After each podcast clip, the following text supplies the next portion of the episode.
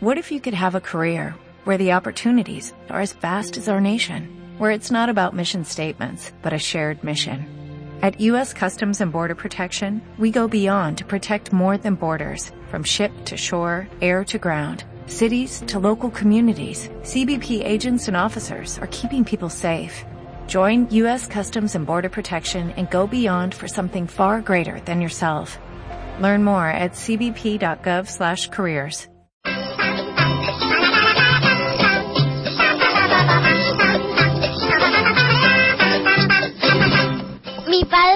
que en Hello Freaky Podcast se aprende mucho de cine. Yo tengo una libreta en la que valoro las películas según en las que me duermo y en las que no. También me ha dicho que solo se habla de las mejores series de cada temporada. Yo llego el verano y una de mis alegrías es que empieza Teen Wolf. También que son la mejor guía de cómics de la podcastfera. Con tantas novedades, no sé si me falta pillar el último de Vengadores Reunidos, Imposibles Vengadores o, o Jóvenes Vengadores. Va, me los compro todos otra vez y ya está. Y trae los videojuegos con mejores gráficos, mejores historias y mejores personajes. ¡Guau! ¡Qué vicio llevo al Candy Crush! ¡Qué acoso a mis amigos de Facebook para que me manden vidas! Y por todo esto, de mayor, yo también quiero escuchar Hello Freaky. Hello Freaky, creando eruditos populares desde su más tierna infancia.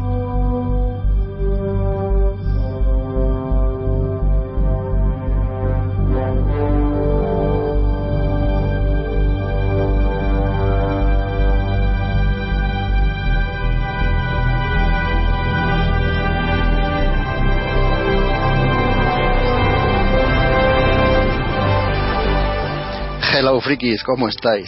Bienvenidos a un nuevo programa de Hello Friki. En este caso, en esta ocasión, un especial sobre el Capitán América, este personaje marveliano que tan de moda está estos días por el estreno de su segunda película.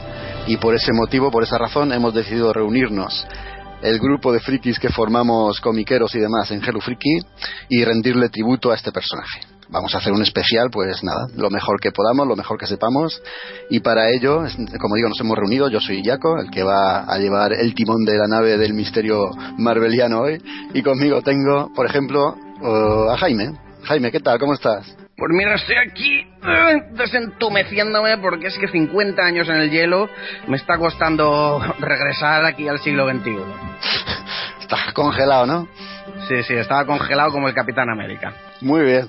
Vamos a ver qué tal está nuestro siguiente compañero Álvaro. ¿Tú estás también congelado o, o ya te has puesto al microondas un ratito?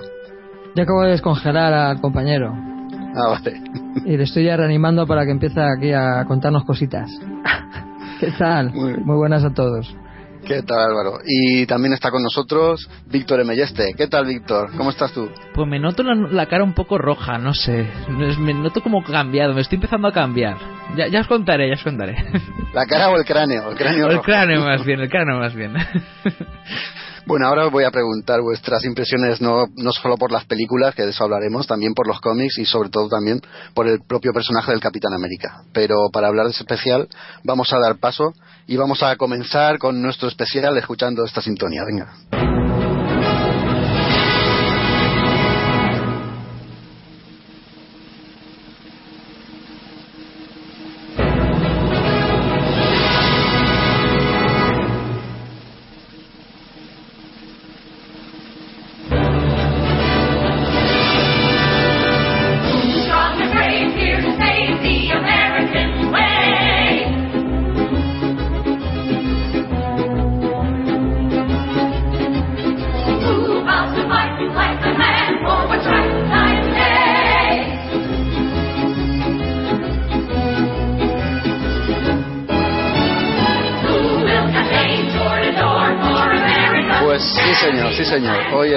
Capitán América con todos nosotros, con todos vosotros, vamos a ver qué es lo que sabemos o qué es lo que queremos saber sobre este personaje que por muchos es querido, por ejemplo por mí, y por otros es odiado. No sé si tendrá algo que ver ese, ese patriotismo que destila su uniforme, no tengo ni idea.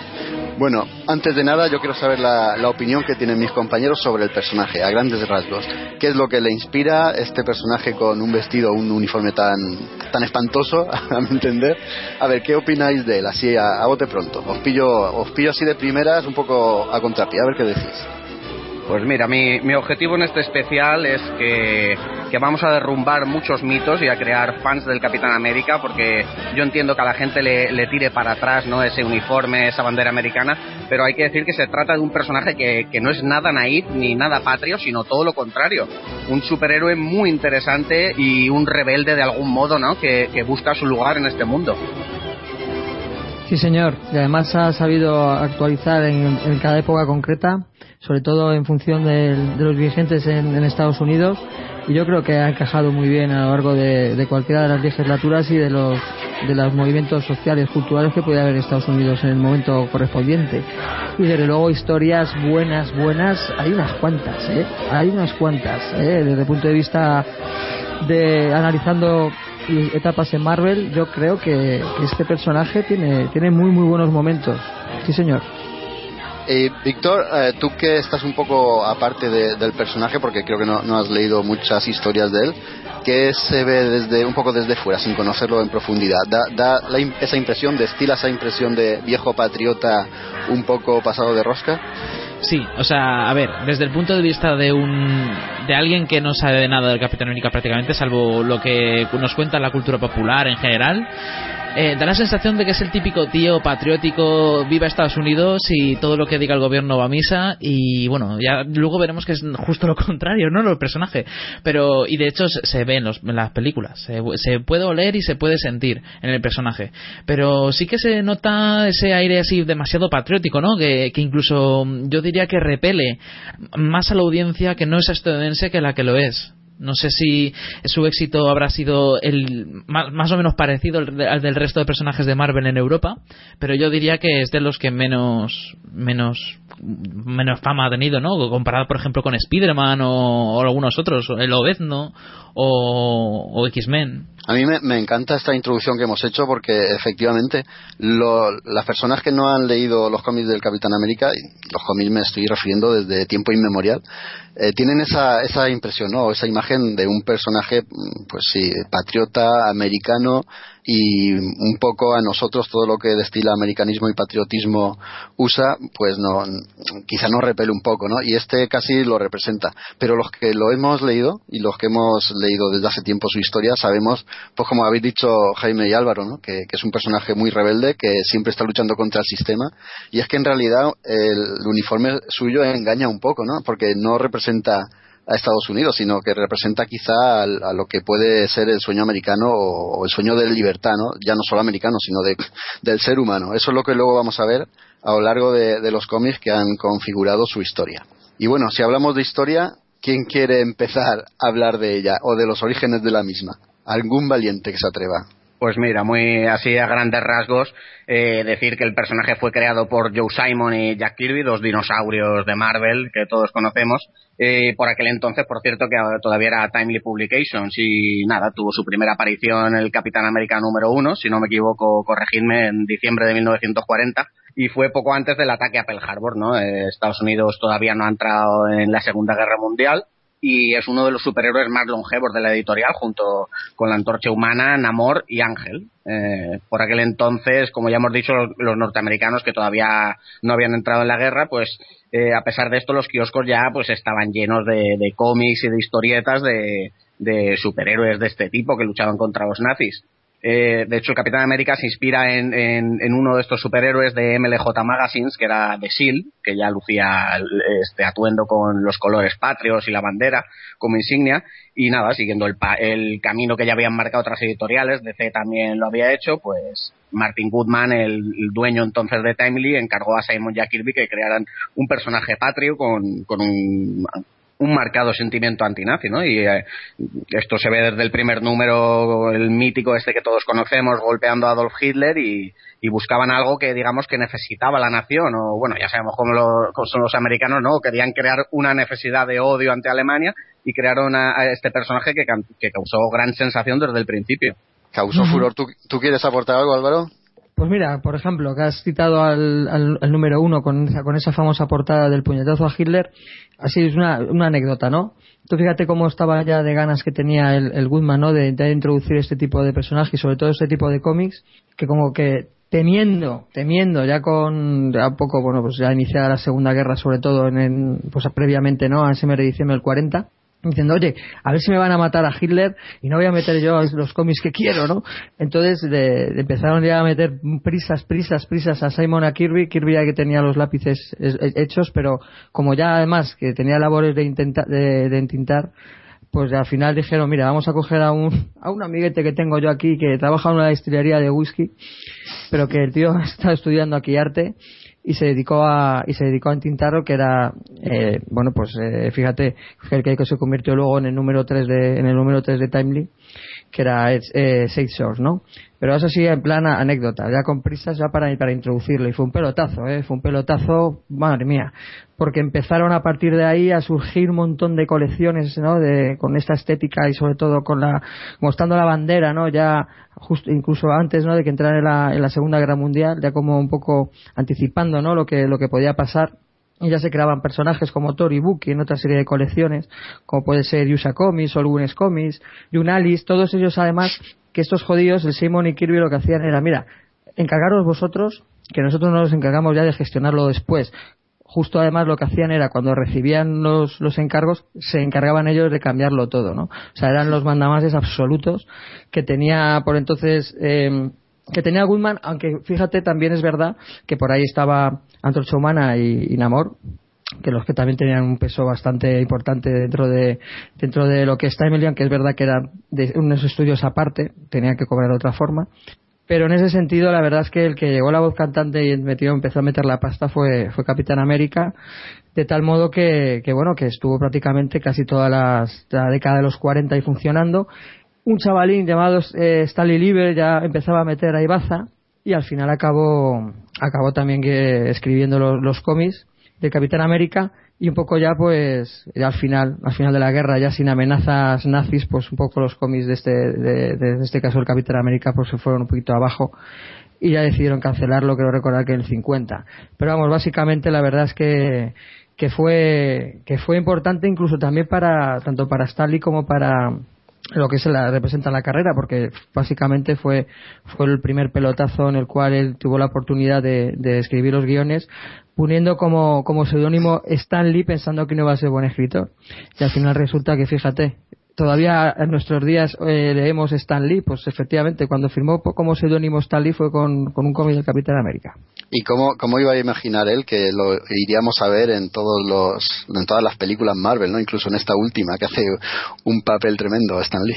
Es inmortal este hombre. Es inmortal, este, este ha hecho un Cuando pacto con mis alguien. hijos hagan podcast hablarán de los cameos de, de Stan Lee.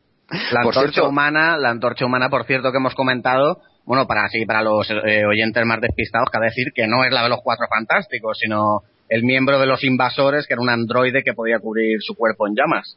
Exacto, buen, buen apunte. Por cierto, el la primera aparición, hemos dicho, del Capitán América se produce en Capitán América Comics número uno. ¿Este es el primer trabajo de Kirby o estoy yo equivocado? Para Timely, eh, a ver, estos, vamos a ver, porque eh, Simon ficha a- a Kirby cuando está, este está en Fox Publication, eh, porque Simon trabajaba para los dos, como libre con para Goodman y luego también estaba editor en Fox Publication, vio a Kirby y se lo llevó para vente para acá. Entonces, para Timely, para Timely entiendo, yo creo que sí.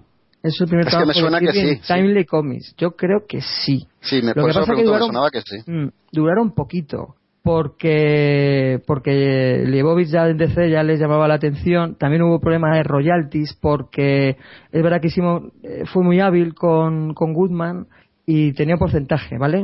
lo que pasa es que tuvo fue tal pelotazo de la colección que capitalizaba fíjate lo que es los gastos con los beneficios del Capitán América, los gastos de Timely con los beneficios de Capitán América, de tal modo que ellos recibían menos. Esos en vez de, en vez de encararse con, con Goodman, dijeron, bueno, mira, si nosotros tenemos aquí creatividad a raudales, y ya con Leibovitz ya le tiraron los ojitos a, a DC. Se chivó en principio, se presume que Stan Lee, y les puso la calle. Y por eso a partir de ahí, más que nada, el Capitán América se encargaron o bien a partir de, o bien el propio Stanley o bien a part- otros otros empleados de la casa. Pero en realidad estuvieron muy poquito, ¿eh? Estuvieron, no llegaron al año, ¿eh? Entrado ya, fíjate, Pearl Harbor, ya no estaban ellos, creo, creo recordar, ¿eh? Sí, se fueron ahí al conflicto a darse de tortas. Ujú, Sí, una de las primeras incidentes que tuvieron la pareja, que bueno, al final el destino los volvió a unir y, y ya, pues fíjate, cambiaron los- el, el cómic tal y como conocemos de superhéroes, desde luego ya los 60.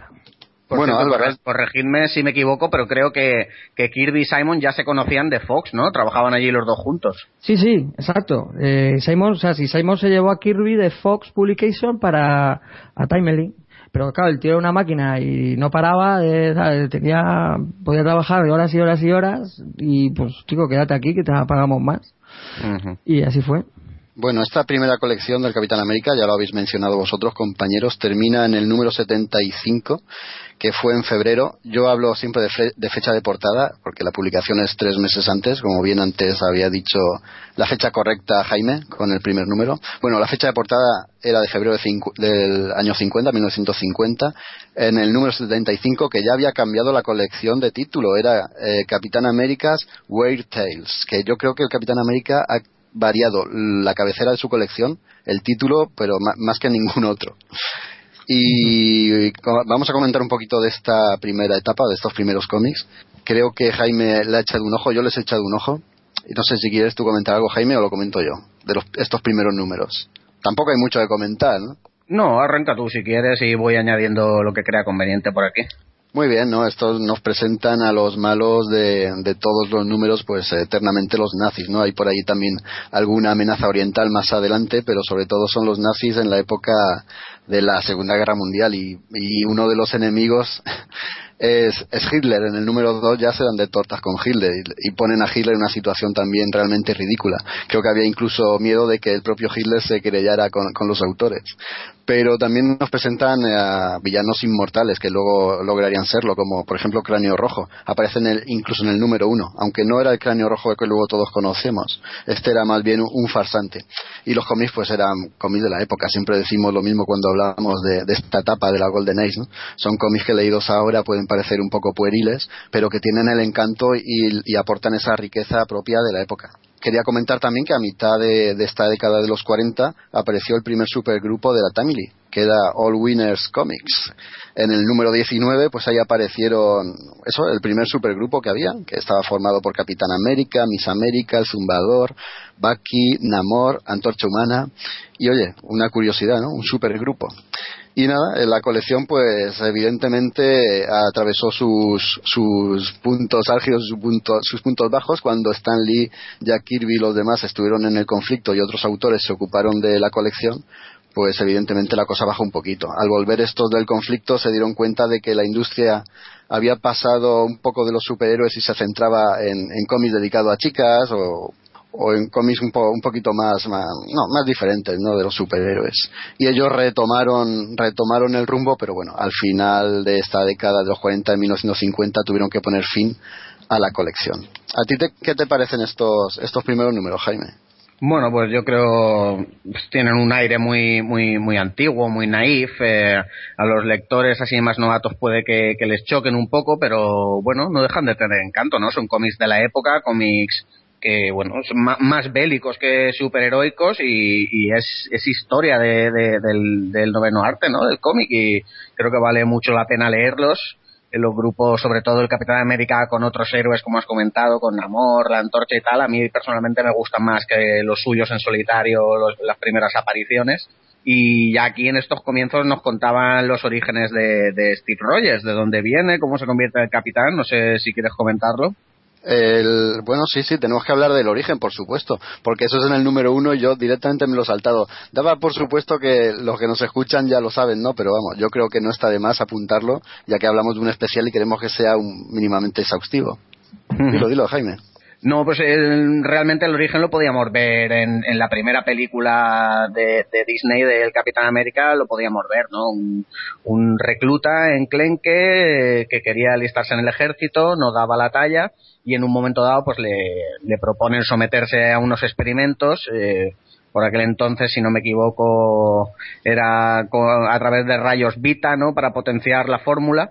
Y nada, estas radiaciones pues hacen que la fórmula del super soldado pues genere este, este físico perfecto, esta super fuerza, velocidad y se convierte en el Capitán América. Simplemente eso. Sí, el origen que está muy bien retratado en la película de la que luego hablaremos. Yo creo que eh, también ha dicho Víctor, ¿no? Que forma parte ya de, de la cultura popular, ¿no? Y a eso ha contribuido no solo el cómic que estaría supeditado o reservado a los amantes de este medio, sino al público en general por gracias a las películas. Pero bueno, eh, la- hemos dicho que esta colección terminó en el 50 y luego en el 54 intentaron retomarla en el número 76.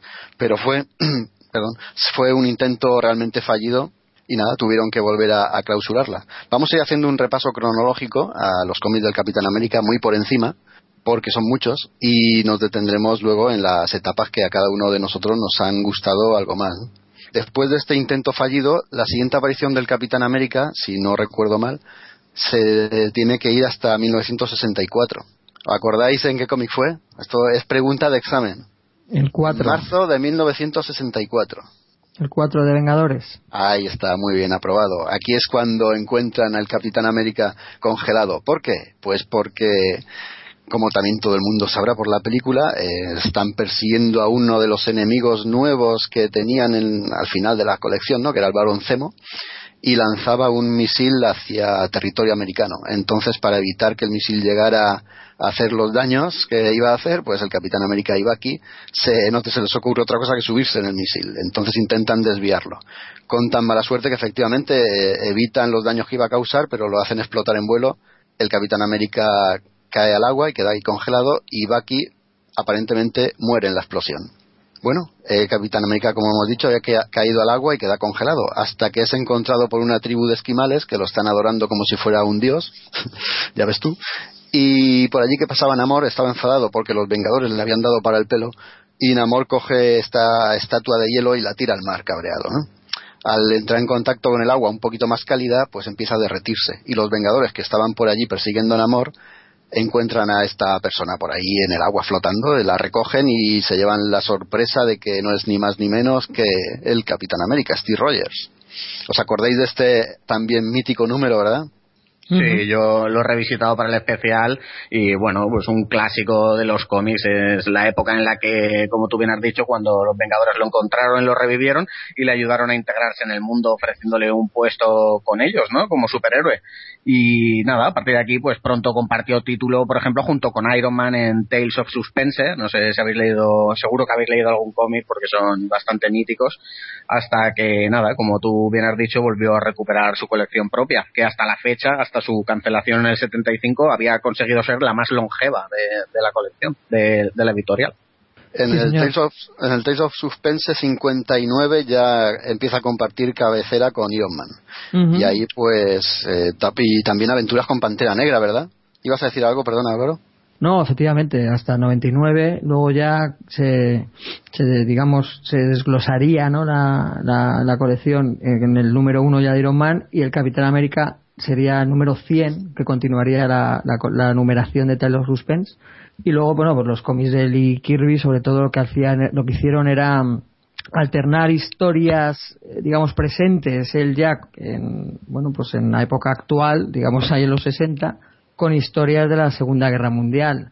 Y en ese sentido, bueno, pues, pues estuvieron, eh, Kirby estaría hasta el 109. Luego es verdad que, bueno, entraría y saldría, pero lo que es la etapa más larga, podríamos eh, enfocarla del 59 al 109. Ahí, bueno, pues sobre todo se, se irían presentando personajes como Cráneo Rojo, que se descubriría que también, eh, de alguna forma, habría, habría estado en, en animación suspendida y luego digamos ha parecido a, a lo que es lo que es el Capitán América para también formar parte luego ya del- de los actores ya contemporáneos ya de los 60 pero luego pues eh, se introducirían también personajes como puede ser el propio Zemo si bien es verdad ya los lo que son los Vengadores como luego se introducirían conceptos sobre todo sacados de Stan, Stars con la, la- con- donde era el protagonista Nick Furia con todo lo de Hydra e Ima y, sobre- y básicamente sobre todo el que más peso tenía era Cráneo Rojo con con las, eh, con bueno pues con una primera línea argumental ya también se creaba lo del cubo cósmico y, también lo de los durmientes no Estas, estos robots que tenía escondidos Cráneo Rojo para despertar de vez en cuando eh, fruto de la fruto de, las maquinaciones que tenía él con Hitler para bueno pues para, para, eh, por lo menos instaurar de nuevo el, el tercer rey y básicamente las historias eran eran acción pura eran pu- pura acción yo creo que en el de Thor lo comentaba no si los 4F era ciencia ficción Thor era fantasía heroica pues la acción la protagonizaba Capitán América que yo creo que en el Thunder y Kirby los las tres las, las tres colecciones más creativas en ese sentido yo creo que eran que eran estas tres estas tres series Fijaos qué importante es el acontecimiento este de, del deshielo, ¿no? Del bloque de donde estaba el Capitán América. Eh, que ya no por lo que supone de unirse a los Vengadores, sino porque aquí el personaje eh, empieza a cobrar los matices que hemos comentado al principio del programa, ¿no? Es un, es un, ya no es un soldado al uso, eh, ya es, es una persona pues atormentada de, de, de otro tiempo, eh, está en búsqueda de esos valores perdidos, está también tiene pues ahí el daño de haber perdido a su compañero Bucky Barnes y, y bueno pues sí, sí es en esta época donde pues eh, sale otra vez el cráneo rojo empezamos a ver todo esto de la organización de Hydra eh, también por esta etapa si no me equivoco es cuando vemos por primera vez a Sam Wilson el halcón y al que por cierto vemos en la película del Soldado de Invierno y nada, vemos a otro de sus compañeros que era Rick Jones, que es como, una especie de, de Bucky Barnes, ¿no? Y nada, una etapa muy interesante y como he dicho, un, el tema este de, de retomarlo para unirlo a los Vengadores, súper interesante y, y vamos, eh, muy bueno. Sí, permíteme, bueno, lo del el halcón, perdonar, eh, eso ya vino con Colan, ya vino un poquito después. Sí, Ya después, pero 117 sí, pero sí es verdad que se introdujo, por ejemplo, el concepto de esto que a mí me, me maravillaba, que era esto de los exiliados, estos estos subalternos que tenía el cráneo rojo, que eran súper peculiares, aquel con, la, con el brazo mecánico, ese tiene una silla de ruedas, eran, eran, eran pues eso, kirvianos totales, ¿no? Esos personajes. Pero, por ejemplo, ya aparecía Sharon Carter, que tenía esa, esa cosa raruna con su tía Peggy, que era la- el amor de la Segunda Guerra Mundial, que estaba ahí todavía y que como que estaban en, en- en edades parecidas. En un principio se introdujo como hermana, luego ya tuvieron ya que cambiarlo, lógicamente, con el paso de los años. Pero la verdad es que, que sobre todo era acción puro. Pero qué buen apunte ese, eh, ese que has hecho, Jaime, porque es que si Stanley estaba, era, vamos, lo que mejor se le daba era retratar personajes totalmente nostálgicos y, y, y, problema, y con esos problemas internos que tienen sus personajes, desde luego, y que el Capitán América no podía ser más. Y claro, le veías llorando ahí con, con los Vengadores, Bucky, Bucky. Al mejor estilo Thor, Raimi Sif, ay, no puedo dejar, es que de verdad que lo del, lo del icono, los personajes atormentados, vamos, no sé qué, qué tendría en su casa el hombre, porque vamos. En esta, en esta época es cuando se perfila esa, esa personalidad del Capitán América que hemos dicho antes que nos gustaba. Y es tanto ese atormentamiento, ¿no? De estar viviendo en un, en un tiempo que no le corresponde y echar de menos a, pues eso, a los ligues que tenía en su época y a la gente que, que vivía en su época. Y también eh, ese, ese espíritu de rebeldía que hemos dicho que casi chocaba con los que, o les choca a los que no conocen en realidad el personaje. Y quer- quería comentar, eh, vosotros ya lo habéis dicho, pero concretando primeras apariciones. Por ejemplo, Batroc, que es un personaje que aparece en la última película, aparece en el número 75 de Tales of Suspense. Y es el mismo que en la película. O sea, es un, un mercenario francés, experto en artes marciales, que lucha con los pies sobre todo. También en ese mismo número aparece Sharon Carter por primera vez. También a finales de los 60, en el 69, en el número 110, aparece Rick Jones poniéndose el traje como si fuera Bucky, aunque dura poquito, ¿no? Porque Capitán América no quiere otra responsabilidad de una muerte sobre su conciencia, ¿verdad? Esos son los míticos, además dibujados por Esteranco, que fue esa trilogía maravillosa, con esa, con ese punto ahí, ¿verdad? Eh, con referencias oníricas y casi, eh, casi importados de, de- de cuadros de Dalí, ¿verdad? Eran, eran impresionantes las muy ilustraciones de, de Esteranco, joder, qué bueno era Esteranco. Tremendo. Cabe destacar, cabe, perdona, cabe destacar que Bucky, Bucky Barnes, el compañero del Capitán América, eh, fue el primer, el primer compañero adolescente de un superhéroe, ¿no? En contra de lo que muchos pueden pensar de que fue Robin de Batman, fue, vino antes Bucky. Sí, ¿Qué- pues sí. qué- qué apunte? ¿Qué- el primer sí de Kick. Luego estaría Toro, ¿no? Qué nombre de la humana, Toro. Bueno, si- siguiendo con la aparición de personajes, en el 117 aparece el halcón, o Falcon, como lo llaman en la película. Pues igual que en la película es un, un trabajador social o algo así, ¿no? Que se meta justiciero. Oye, ¿qué pasa, no? Tiene unas alas ahí que son la leche y él quiere explotarlas en la lucha por el bien, ¿no? Cuando han matado a, su- a sus padres, a sus parientes. Tiene una facultad que no lo, han, no lo han explotado muchos autores, que es la de comunicarse con las aves, sobre todo con el águila que él porta. Y oye, ¿qué, qué mejor compañero buscarle al Capitán América en esta época que un afroamericano, ¿no? Una persona de raza negra. Eso vino una, pues la etapa de Colan, que para mí es espectacular, maravilloso. A mí Colan era, pues fíjate, pero creo que esta segunda oleada de grandes creadores de, que, que ya tenía Marvel, si a lo mejor empezó con Kirby, Ditko y Don G, quizá luego ya es esa segunda oleada con John Buscema, John Romita y Jim Colan, si bien es verdad que los primeros pues se quedaban las, no las, las vacas sagradas tipo Spiderman o Vengadores, Jim Colan se quedaba con su Daredevil, con su Capitán América y con su Iron Man, pero los números de Colan con Capitán América, yo recuerdo aquellas persecuciones que parecían los storyboards de las películas de Bully de Steve McQueen, era algo brutal. Yo tenía un dominio de las sombras que era algo acojonante. Y sobre todo cómo dominaba lo que es, en vez de a modo de, spas- de splash page, lo que hacía el tío, en vez de, viñetas una detrás de otra, ¿no? La línea estándar, oye, te lo, te lo, te lo metía en una propia viñeta varias líneas de acción, era, era increíble. Y esa, y esa aparición de Halcón coincide con otra saga que era la del cubo cósmico con cráneo rojo, que era aquella que se intercambiaba cuerpos con, con Capitán América y un poco pues provocaba, provocaba el halcón y gracias al cubo cósmico eh, provocó también esta, esta digamos, eh, eh, conexión mental o, o sobrenatural que tenía el halcón con, con, ala, con ala roja, que era, que era el halcón. Y, y fueron unos, la verdad es que comparándola con la etapa de Iron Man o Daredevil, que fue súper larga, aquí más o menos fueron unos 20 números, más o menos. Pero qué números, yo, yo me descubro con Colan, desde luego. A mí Colan me chifla. Tenemos que hacerle algún día un especial, ¿eh? aunque sea en, en el programa de cómics, porque a mí es, es un autor que me chifla. Sí, sí, desde luego. Fíjate vosotros que- que... vosotros que dibujáis, pues os tenéis, vamos, tenéis que tenerles ahí, pero bien. Jaime. No, que iba a comentar que fíjate que a raíz de la aparición de, del halcón, eh, si no me equivoco, fue en, en el 69, puede ser, en el año 69, por ahí, ¿no? A ver, que te lo miro en un segundo. Creo que sí, lo tenía por sí, aquí. creo que sí. Bueno, finales de los 60, principios de los 70, fue una, una etapa, ya ves tú, Marvel, bueno, experimentó una explosión creativa sin precedentes, eh, en que las colecciones eran mucho más realistas y adultas, dejaban de lado todo lo que es el tipo de cómic antiguo, y fue una etapa en la que los artistas de- desarrollaron nuevas formas de narrativa, como ha comentado eh, como ha comentado Álvaro y bueno eh, destacaban pues la etapa esta de la más sim- simbología y política y tal de, de y Sal Buscema y, y nada una etapa muy buena que finalizaría pues en los 80 no con la etapa de Roger Mackenzie y que convertirían en, en estos tiempos a Marvel en la mayor editorial de Estados Unidos Eh, confirmado era en septiembre del 69 y efectivamente autores grandísimos dibujantes tremendos que marcaron ahí un- un- una frontera ¿no? y una línea que luego muchos otros seguirían y que a día de hoy se le sigue rendiendo tributo. Seguimos eh, el halcón.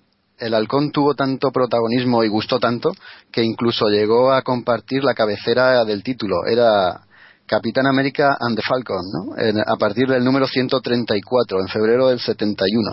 Y este, este compartir cabecera se alargaría hasta el número 222, en el año 78.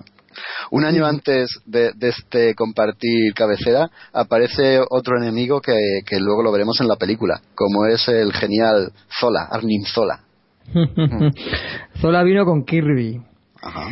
Quiero recordar que fue creado ya la etapa, el final de la etapa Kirby, ya por el 200 y algo. Lo que pasa es que antes, entre, pues digamos como etapa fuerte, que era esta que hemos dest- destacado de Lee Colan, que duró hasta el 27, quizá luego hubo un, bueno, un baile de, de, autores hasta que entra yo creo que el que ha citado Jaime Inglijar que también por lo menos tuvo dos tuvo pues, tuvo prácticamente más de 30 números y tiene también y fue una etapa también muy muy recordada la de Steve Inglehart sobre todo porque aparte que era muy joven como era muy crítico con la política americana y estaba fíjate coincidía estaba ya los extractores de Vietnam pero estaba el tema del Watergate por medio fue cuando creó aquella saga mítica del Imperio Secreto incluso se permitió el lujo de rescatar al Capitán América de los 50, yo creo que era más de, yo creo que, fíjate, al más puro estilo Zoma, esto que el tío rescataba y conceptos clásicos la Golden Age, los, los reintroducía la continuidad de ese momento de, de- de lo que es el universo Marvel.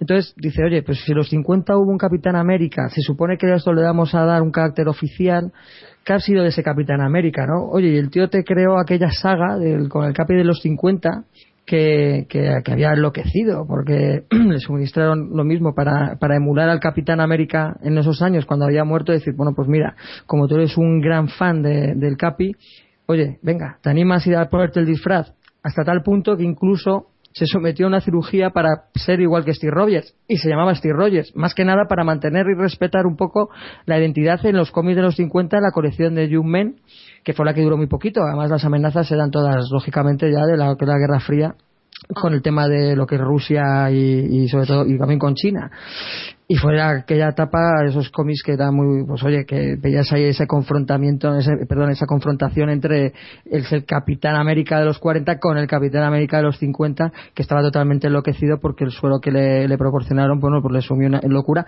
que también a su vez tenía su Bucky particular que no Sí. que luego al fin se convirtió en- que era Jack Monroe que luego se convirtió en, un clásico también secundario del Capi como Nómada aunque eso luego ya se desarrolló posteriormente con la etapa de, de Matisse de los 80 En el 83, concretamente, sí. y luego ya, para ya más Inri, nos creó aquella saga del Imperio Secreto, en la cual había una conspiración en la sombra para hacerse con las riendas del, del poder establecido y que en principio el enemigo, o sea, el último, el último, o sea, el número uno de esta, de esta sociedad, era que era el número uno, resulta que eh, podría ser el presidente de Estados Unidos. Es verdad que oficialmente Marvel decía, bueno, es un alto, un alto, un alto directivo, un alto- una alta personalidad dentro del funcionariado norteamericano. Pero Ingleja lo que quería retratar era al presidente. Y estábamos ahí con el tema del Watergate y, y fíjate que la habilidad que tuvo en ese sentido. Y la verdad es que es una saga que está muy bien, que luego curiosamente lo que está también para el fan Marvel también sirvió un poco para para, para introducir o por lo menos rescatar líneas argumentales perdidas de los X-Men. Siempre se recuerda, ¿no? Cuando se canceló los X-Men por aquello de las ventas que luego se reeditaban números antes del famoso High and Size, de vez en cuando aparecían por ahí en colecciones sueltas. Aparte luego estaba también lo de Namazin Adventures con la bestia. Pues co- cogieron todo eso para introducir también que, que querían las energías de diversos mutantes para un poco, eh, bueno, crear un arma que, digamos, sometería al poder establecido y pegar ese golpe de Estado pues eh, lógicamente esos los, los sujetos mutantes que cogieron el Imperio Secreto, pues fíjate, era la bestia, era Ángel, era el Caos Polaris, incluso estaba Mole, y que eran de los mutantes diabólicos.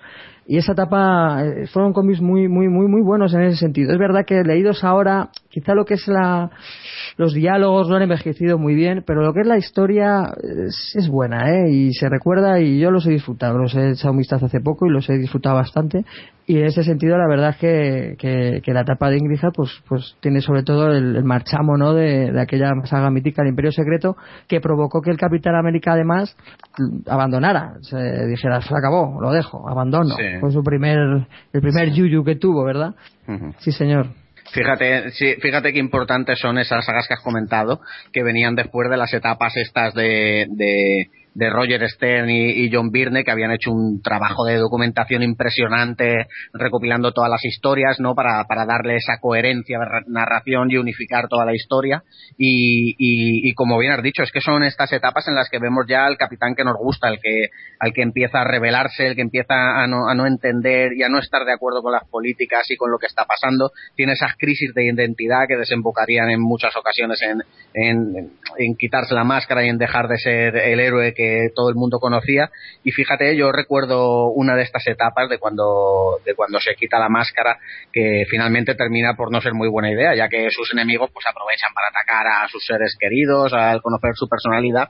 Y entonces es aquí un- una de las veces que el Capitán América tiene que fingir su muerte para tratar de solventar este problema, aunque el más adelante lo creo que lo solucionaron con cuando el fantasma del espacio, no sé si os acordáis, le borra borra la perdón, borra la memoria colectiva del planeta cuan- para, para que no se acuerden de la verdadera identidad del Capitán América y, y luego ya pues lo que comentas tú el Imperio Secreto, pues todo el tema este del presidente y tal, pues una saga bestial y que recomiendo que a todo el mundo que se la lea, vamos, es una, una maravilla. Sí, luego además de una manera colateral también, lógicamente, como, bueno, pues no había vacante, ¿no?, de Capitán América, pues un, un imberbe dijo, pues voy a hacerme yo el Capitán América como, como si cogemos uno de los tres y nos ponemos el disfraz, ¿no?, a lo Kikas. ¿Y qué ocurrió? Que, que murió, murió a manos de cráneo rojo y eso motivó que el Capi volviera, se asumiera la responsabilidad de decir, a ver, que, que, que el país me falle, yo no, no significa que yo sí pueda fallar al país y se volvió a enfundar el, el disfraz para dar luego pie a una etapa para mí loca, loquísima, que es lo que ya conecta, cuando, cuando hemos conectado con, con la introducción de Armin Zola, que comentaba, comentaba Jaco con la saga de Jack Kirby. No sé si vosotros esta la, la habéis leído o la recordáis.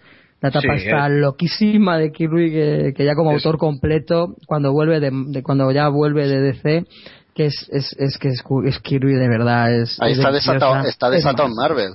Es, cuando- Kirby, Kirby es- desatado de dibujante es que guionista y hace, hace lo que quiere. Pantera sí. Negra, Los Invasores.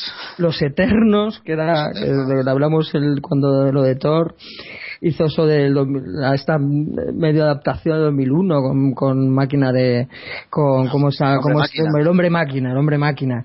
Y es que fue, es que era, era, es que es puro Kirby, de verdad, es que además, es que fíjate, empezó con aquella famosa saga de la bomba loca, ¿os acordáis? Lo de la bomba loca. Esta que se supone que no introducían ahí en esto, otro grupo también que era una élite aristocrática que quería restaurar los valores coloniales de- de- del siglo XVIII y lo que hacían era colocar unas pues esto unas unos experimentos no a, a- a modo de, de bombas eh, mentales que provocaban la locura de la población para que esta pues fuera totalmente barrida y luego ellos tomaran el poder pero es que además eh, o sea, em- empieza con esa premisa que es interesante pero pero es cuando es, lo que pasa con Kirby que luego se, se enquista en líneas en sus líneas argumentales y a lo mejor te tiras tres capítulos con algo que no tiene nada que ver. O sea el tío hacía que, que el Capitán América y y el halcón se infiltraran ahí en, en esta sociedad, pero resulta que luego había como un rollo ahí subterráneo con criaturas y un juego, un juego de mortal en plan a los hockey sobre hielo, pero súper radical, y había que ir con una bola. Y se tiró el tío como dos capítulos ahí a saco, pero es que yo, yo mira, revisándolo no podía, o sea, la carcajada era, ¿sabes cómo se llamaban las bombas? Mira, o sea, estaba la bomba que era como la, la local, o sea, la que era, si va una, una pequeña población, esto se llamaba cacahuete. o por lo menos así lo han traducido aquí. Luego había una que era como para mm, ciudades un poco más grandes que era pequeño, pero la gran, la gran bomba era abuelo. Abuelo. Entonces tenían que impedir que abuelo fuera lanzada. Eso tiene que tener una connotación psicológica, vamos, pero que no se nos escapa. Pero luego además con estos conceptos que él mete de ciencia ficción, con esos artilugios imposibles y, y luego además el Bren, es que no en este juego que hacen a Inmortal resulta que hay uno que le coge el que escudo y el Capi se coge una depresión con el escudo que está como llorando y le dice al halcón, pero tú crees que lo recuperaré mi escudo.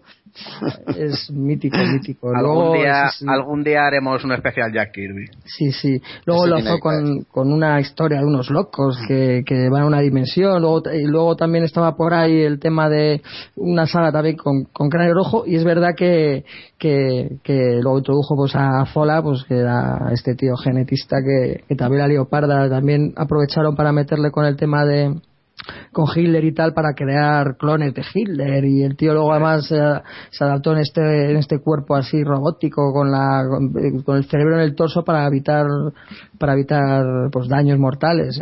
Conceptos locos de Kirby maravillosos. Eh, en esta época... Sí, no, sigue, sigue. No, no, solo iba a apuntar que en esta época Kirby debería ser ya una leyenda viviente y le dirían, mira, haz lo que te dé la gana, tienes potestad para hacer completamente lo que quieras, porque luego en Pantera Negra también se desató de lo lindo con conceptos totalmente absurdos. ¿Cómo Perdona, eran? ¿Te acuerdas? ¿Os acordáis cómo eran ya con esto? De, era de las ranas aquellas, ¿no? De Las Pantera ranas, Negra. sí. Las ranas que eran que eran que saltaban en el, ¿no? Que era para viajar en el tiempo o algo así. Sí, sí. Que además tenían unos tíos que se llamaban los coleccionistas. Era como un guiño a todo, al, al fetichismo este del coleccionismo más, más totalmente, vamos, egoísta y más, más canalla, ¿no? Era, era impresionante. Jaime, ¿qué a decir? No, iba, más que nada iba a hacer una pregunta, porque yo la verdad es que con, con una línea temporal tan extensa me pierdo un poco y, y quería preguntaros si, si, si era por, por estos tiempos eh, la etapa esta en la que en la que Steve Rogers deja de lado deja de lado la identidad de capitán y, y se, y se hace llamar el nómada y, y empieza a combatir, vamos, tiene historias así de ga- contra en, en el Sí, sí, Bronx sí, y todo esto. Sí, no, a ver, efectivamente, es que cuando, o sea, es- tienes razón, cuando él deja el traje era para hacerse llamar nómada, que era con lo de ya la última eh, con el tema de Inglihart que, que quería finiquitar el, la cuestión del imperio secreto, que es cuando se quita el uniforme y se hace llamar nómada. Luego es cuando ya pues ve que joder, que tiene que volver a ser Capitán América, sobre todo porque hay uno que es que la ha palmado por, por, por, por eso. Y luego ya el concepto de nómada se ha rescatado después. Sí, por. Más adelante el capitán pues eh, acabaría volviendo a los Vengadores y el halcón ingresaría en SEAL, ¿no? O el alcohol en sí, ya, uf, uf, uf, uf. Eso ya más, a- más Eso ya más adelante, Más avanzado, ya incluso, ya ahí puede ser la etapa de Grunwald, que esa sí que es verdad que la tengo, uff, esa sí que he leído muy poquito yo de la Bueno, etapa de la siguiente etapa importante a esta que estamos hablando tan, tan extraña es la de John Byrne, ¿verdad? Y la de Roger Stern. Sí. Esta la leí yo, buah, la sacó Forum en su momento, la leí con pasión, pero la recuerdo, la recuerdo poco. Sí que, sí que me acuerdo que era una, era una pasada, ¿no? Y rescataba a, un montón, como ha dicho Jaime, rescataba un montón de historia del Capitán América y un montón de enemigos y nos los traía a los años 80. Les daba ese carácter moderno de, en su época, por supuesto. Y claro, el dibujo de Byrne en, la- en ese en ese momento creo no creo que, que entintaba mm, Terry Austin, si no recuerdo mal, era su entintador habitual en los X-Men también. Y aquí pues le daba todo el aire excelso que tenían los X-Men se lo transmitía al Capitán América. Vosotros que sobre tú, sobre todo tú Álvaro, habrás leído esta época. Sí, esta es la famosa portada aquella de candidato a presidente. Exacto. Aquí hubo, bueno, también una especie como de reseteo del origen, que se, se barajaba la posibilidad de que a él, cuando en el experimento de super soldado le habían introducido pues, unos implantes para que tuviera otro, otros recuerdos distintos. Entonces, creo que luego que con una saga anterior, con el forjador de máquinas, él volvió a, volvió a recuperar un poco lo que son los, la, la co- conocimiento de lo que era su vida y eran aquellos números pues que, se recorría Nueva York viendo pues, su antigua su casa su antigua clases y, fue un poco también el empujón para allá cogerle coger este tándem no este la- al personaje para bueno pues dejar este esta este guiño no este pequeñito pues o bien iniciativa de oye y si el Capitán América fuera presidente no Tampoco es que él dijera, me voy a presentar. Esto fue un tema publicitario de unos tíos que le vieron por ahí. Oye, pues preséntate. Que te... Entonces, como él no dijo que no me voy a presentar o déjame en paz, oye, pues vamos a aprovechar esta respuesta tan ambigua para, para ver qué pasa, ¿no? Y de repente la gente se, se hacía la idea de que podía ser candidato a la presidencia. Luego ya tuvo que decir, oye, que no, que no, que yo estoy aquí poco pues para que, se garanticen un poco las, los derechos de todos y, y que, y que el buen hombre de este país pues no, no sea, no, se manche o no, o no volvamos a las prácticas anteriores, como a lo mejor apuntó la etapa de Ingrid pero hombre, son cómics muy recordados, una etapa cortita, podían haber, fíjate que creo recordar que solo fueron nueve números, pero sí me acuerdo además de una, tuvo un par de cómics también con Batroc y Mr. y con el, con, con, con Hyde, aquel villano de, de Thor que también estuvo en Tales of Suspense que secuestraba en un barco. La verdad es que estaba estaba interesante porque el Batro pues ya sabes con pues con esa ese toco ese tono siempre humorístico y sarcástico que le daba por lo menos como villano era bastante di- bastante distinto y tenía incluso hasta matices grises. No era tan tan tan villano era un personaje que se me llamado la atención. Y luego aquellas eh, y luego aquellos números que fueron muy cortitos pero funcionaban muy bien que a modo de misterio con, con la introducción de Barón Sangra que el villano que tenía de la Segunda Guerra Mundial que Ah, se- sí, sí, que el, el estaba- vampiro este, sí. Exacto, que estaba ahí en Inglaterra con que rescataron, por ejemplo, conceptos ¿no? de los invasores como Spitfire y como Un- Union Jack. Que, que estaban por ahí que también también lo introdujeron en el sentido de oye que el Union Jack que yo conocí pues ya era mayor y también presentaba un poco la sucesión de ese personaje que luego también oye, a lo largo de los años ha tenido muchos muchas encarnaciones pero que ha funcionado muy bien como Capitán América paralelo no en las Islas Británicas más allá incluso para mí que el Capitán Britannia que tenía esa aureola mística no con el tomo esto de Merlín y Roma. Pero pero fueron, la verdad es que, fíjate, más me quedo con esos tres números, porque tenían un punto ahí de terror, misterio, de que que hay un víctimas por ahí, quién habrá sido, y resulta que era Barón Sangre, un enemigo también de la Segunda Guerra Mundial. La verdad es que sí, fueron, está muy bien, son nueve cómics, la verdad es que están recién recopilados, son asequibles Sí, y está muy bien. Iba, iba a decirlo, están recopilados y concretamente esa, esa serie, la del Barón Sangre y tal, es muy releíble incluso actualmente. O sea, tiene su, su toque, como has dicho, terrorífico y luego su toque eh, nostálgico. Sale ahí el zumbador, me acuerdo de, de Vegeta y tal. Salen estos personajes muy, muy añorables y la verdad es que es muy rescatable. Mira, me, me, me has abierto el apetito para releerlo. Bueno, y, y eso del Capitán América como presidente, oye, ¿no podríamos hacer campaña para que se venga a España? A lo mejor salimos ganando y todo. Me- mejor nos iba seguro. Habría que buscar, sí, el Capitán, Capitán Hispania. Uh, por ahí, un Hostia, sí, sí hay, ¿no? Hay uno, creo. Podríamos hablar de, de las parodias, ¿no? Del que salía en Super López. Exacto. Qué bueno, qué bueno, Super López, Dios mío, el supergrupo, hostia, El supergrupo, sí. qué bueno, qué bueno.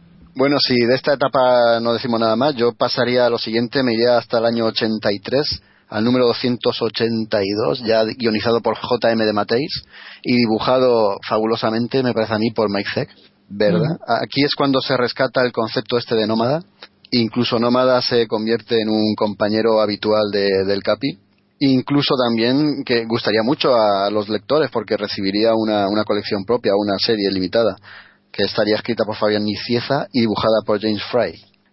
Yo de esto ya dejé, de- dejé aquí la colección de, de Capi en su momento. No sé si Álvaro conoce algo más de esta etapa. Bueno, aquí, aquí es verdad que por lo menos se, la verdad es que está muy bien. Es, eh, sí es verdad que aquí también mm, estamos usando, tengo que hacer mucha memoria, sobre todo por esas dos sagas que, es, que sí es las que tengo más presente, pero sí recuerdo que fueron muy, fue muy continuista, fue muy hábil de Mateis, fue muy continuista con lo que ya introdujo Esther y Baird de, de elencos secundarios, de secundarios, pero de, de- de perfil urbano, que yo creo que, es un que este personaje eh, no, destacaba, ¿no? A modo de, del Peter Parker, por ejemplo. Entonces, es verdad que con Esther se presentó a. Se, se creó a, este, a Bernie, que era una novia que se echó cuando él empezó luego, además, el tema de la- eh, como dibujante ya profesional, Steve Rogers, y ya empezó a meter ahí un elenco de secundarios ya por lo menos con más peso y más presencia a lo largo de todos estos números. Creo que eran, también había por ahí que tenía una casera que también salía mucho, que se preocupaba mucho por la relación de, de Rogers con Bernie, porque claro, el- Steve Rogers pues no deja de ser un tío muy anticuado, lógicamente en tiempo Marvel pues llevaría muy poquito presente, ¿no? En, en lo que es el, la en Nueva York. Y claro, chocaba con, con Bernie que era pues, jolín, muy, pues, pues sobre todo más, más marchosa, más, muy volcada además con, la- con iniciativas de, pues sociales y muy hecha para adelante en ese sentido. Entonces, pues, pues la verdad es que eso fue, eso lo continuó de una forma muy hábil y luego además destacar este personaje, creo que se llamaba Arti, no me acuerdo el apellido, que era de mediana edad y abiertamente homosexual. Es que nos presentó una relación totalmente abierta entre, entre dos hombres.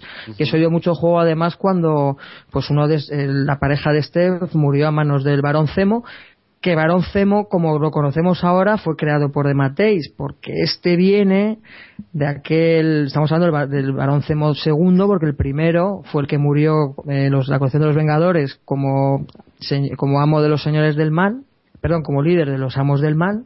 Este hijo que tenía, que era Heinrich, quiero recordar, este tuvo un número por ahí que, se llamaba Fénix, que cayó ahí en, la, en lo que es el caldo este adhesivo X que le deformó la cara y luego ya cogió los galones de su padre y ya se puso el disfraz eh, que es para mí un, diseño fabuloso como personaje de cómic que era el de Barón Zemo y por fin ya se presentó con Dematis como una como una amenaza que perdura como amenaza un villano que ha evolucionado muchísimo, muy bien. Ya con lo de los Thunderbolts, ¿para qué no vamos a dejar atrás? Eso es algo maravilloso. Ya eso no tiene nada que ver aquí, pero, pero eso es un villano que ha evolucionado muy bien, casi mejor que Cráneo Rojo, fíjate en el sentido.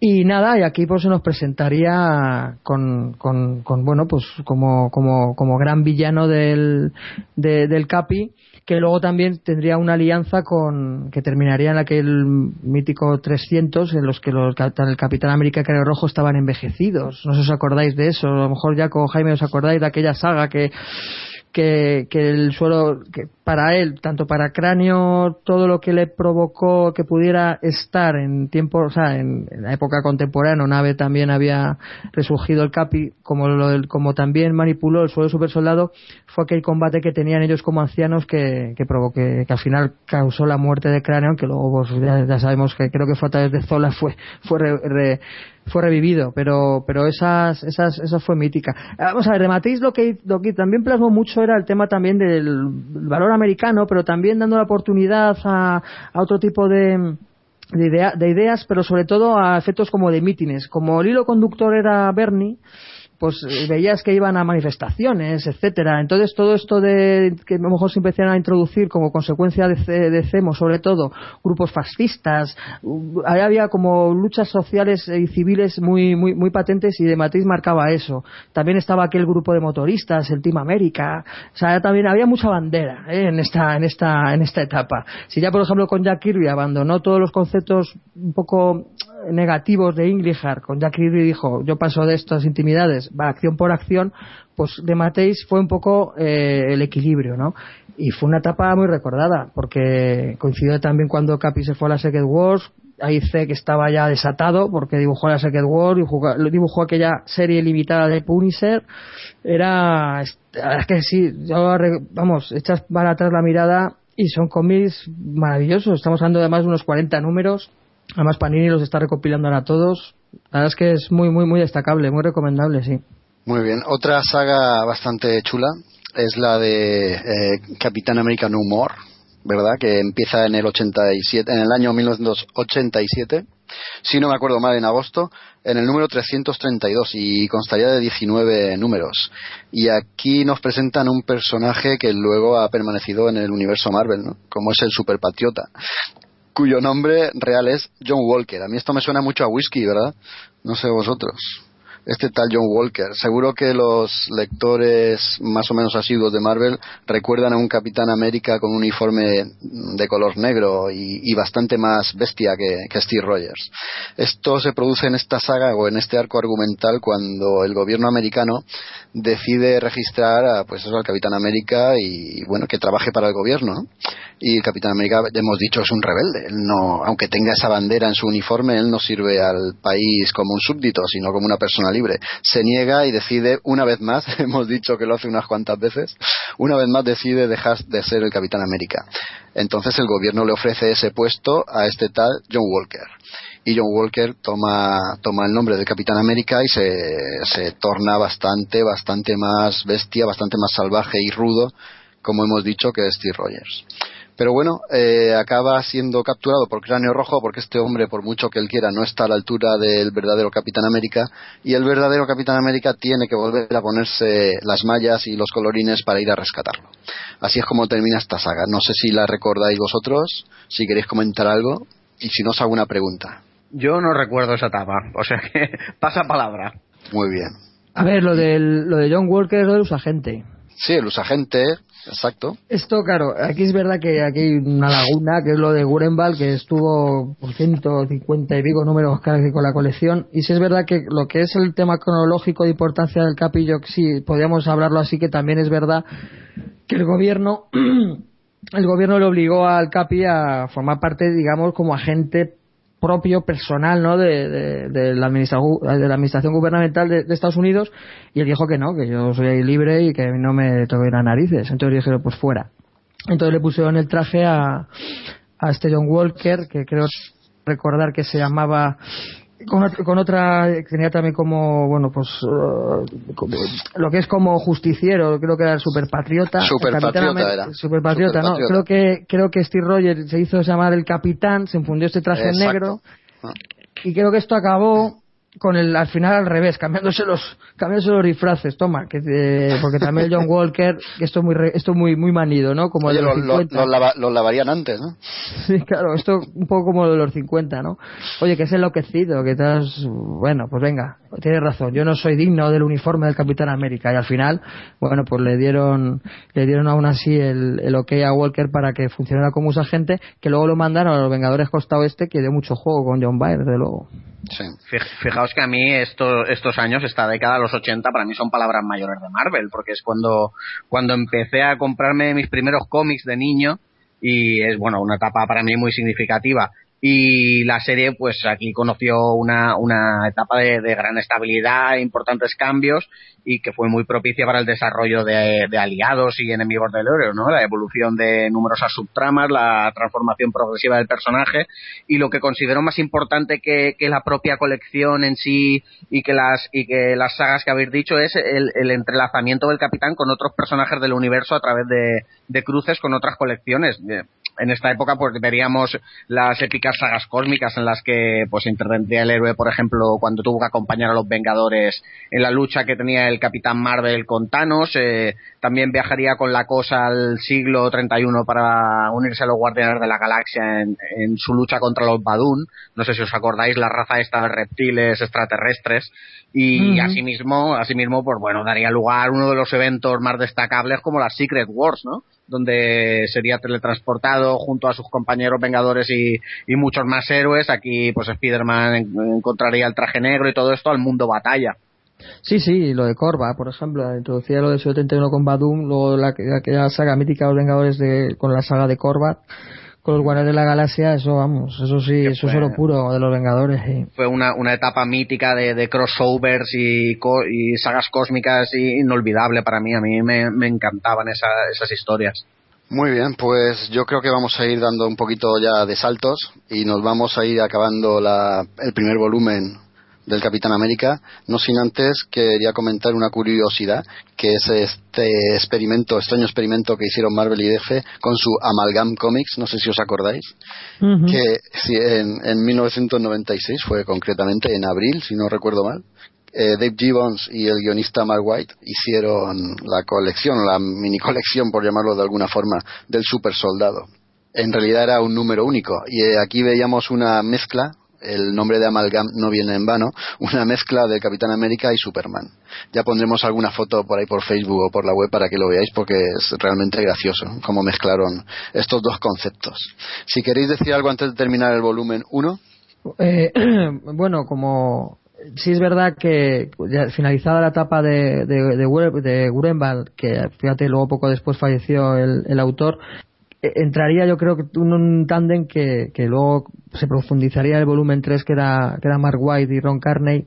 Yo creo que un intento fallido, o sea, no fallido, sino que fue interrumpido por la, todo aquello de Osloud y los héroes Reborn, pero que desde luego no dejaron indiferente, ya con independencia de la eh, esta, esta bien argumental con cráneo rojo, otra vez con las vueltas con el cubo cósmico, pero se introduciría como novedad o por lo menos como algo distinto, a pesar de que es verdad que ya había tenido problemas con las administraciones, con el exilio ¿no? que le provocan el, el presidente entonces que era Bill Clinton, no sé si os acordáis de aquellos de aquella línea argumental en el cual bueno pues le dice que se tiene que ir del de no vamos no se le puede detener por lo que ha representado pero que no tiene sitio ya en este país porque en principio parece ser que podía haber eh, suministrado información para, para frustrar un, bueno, un golpe en un país.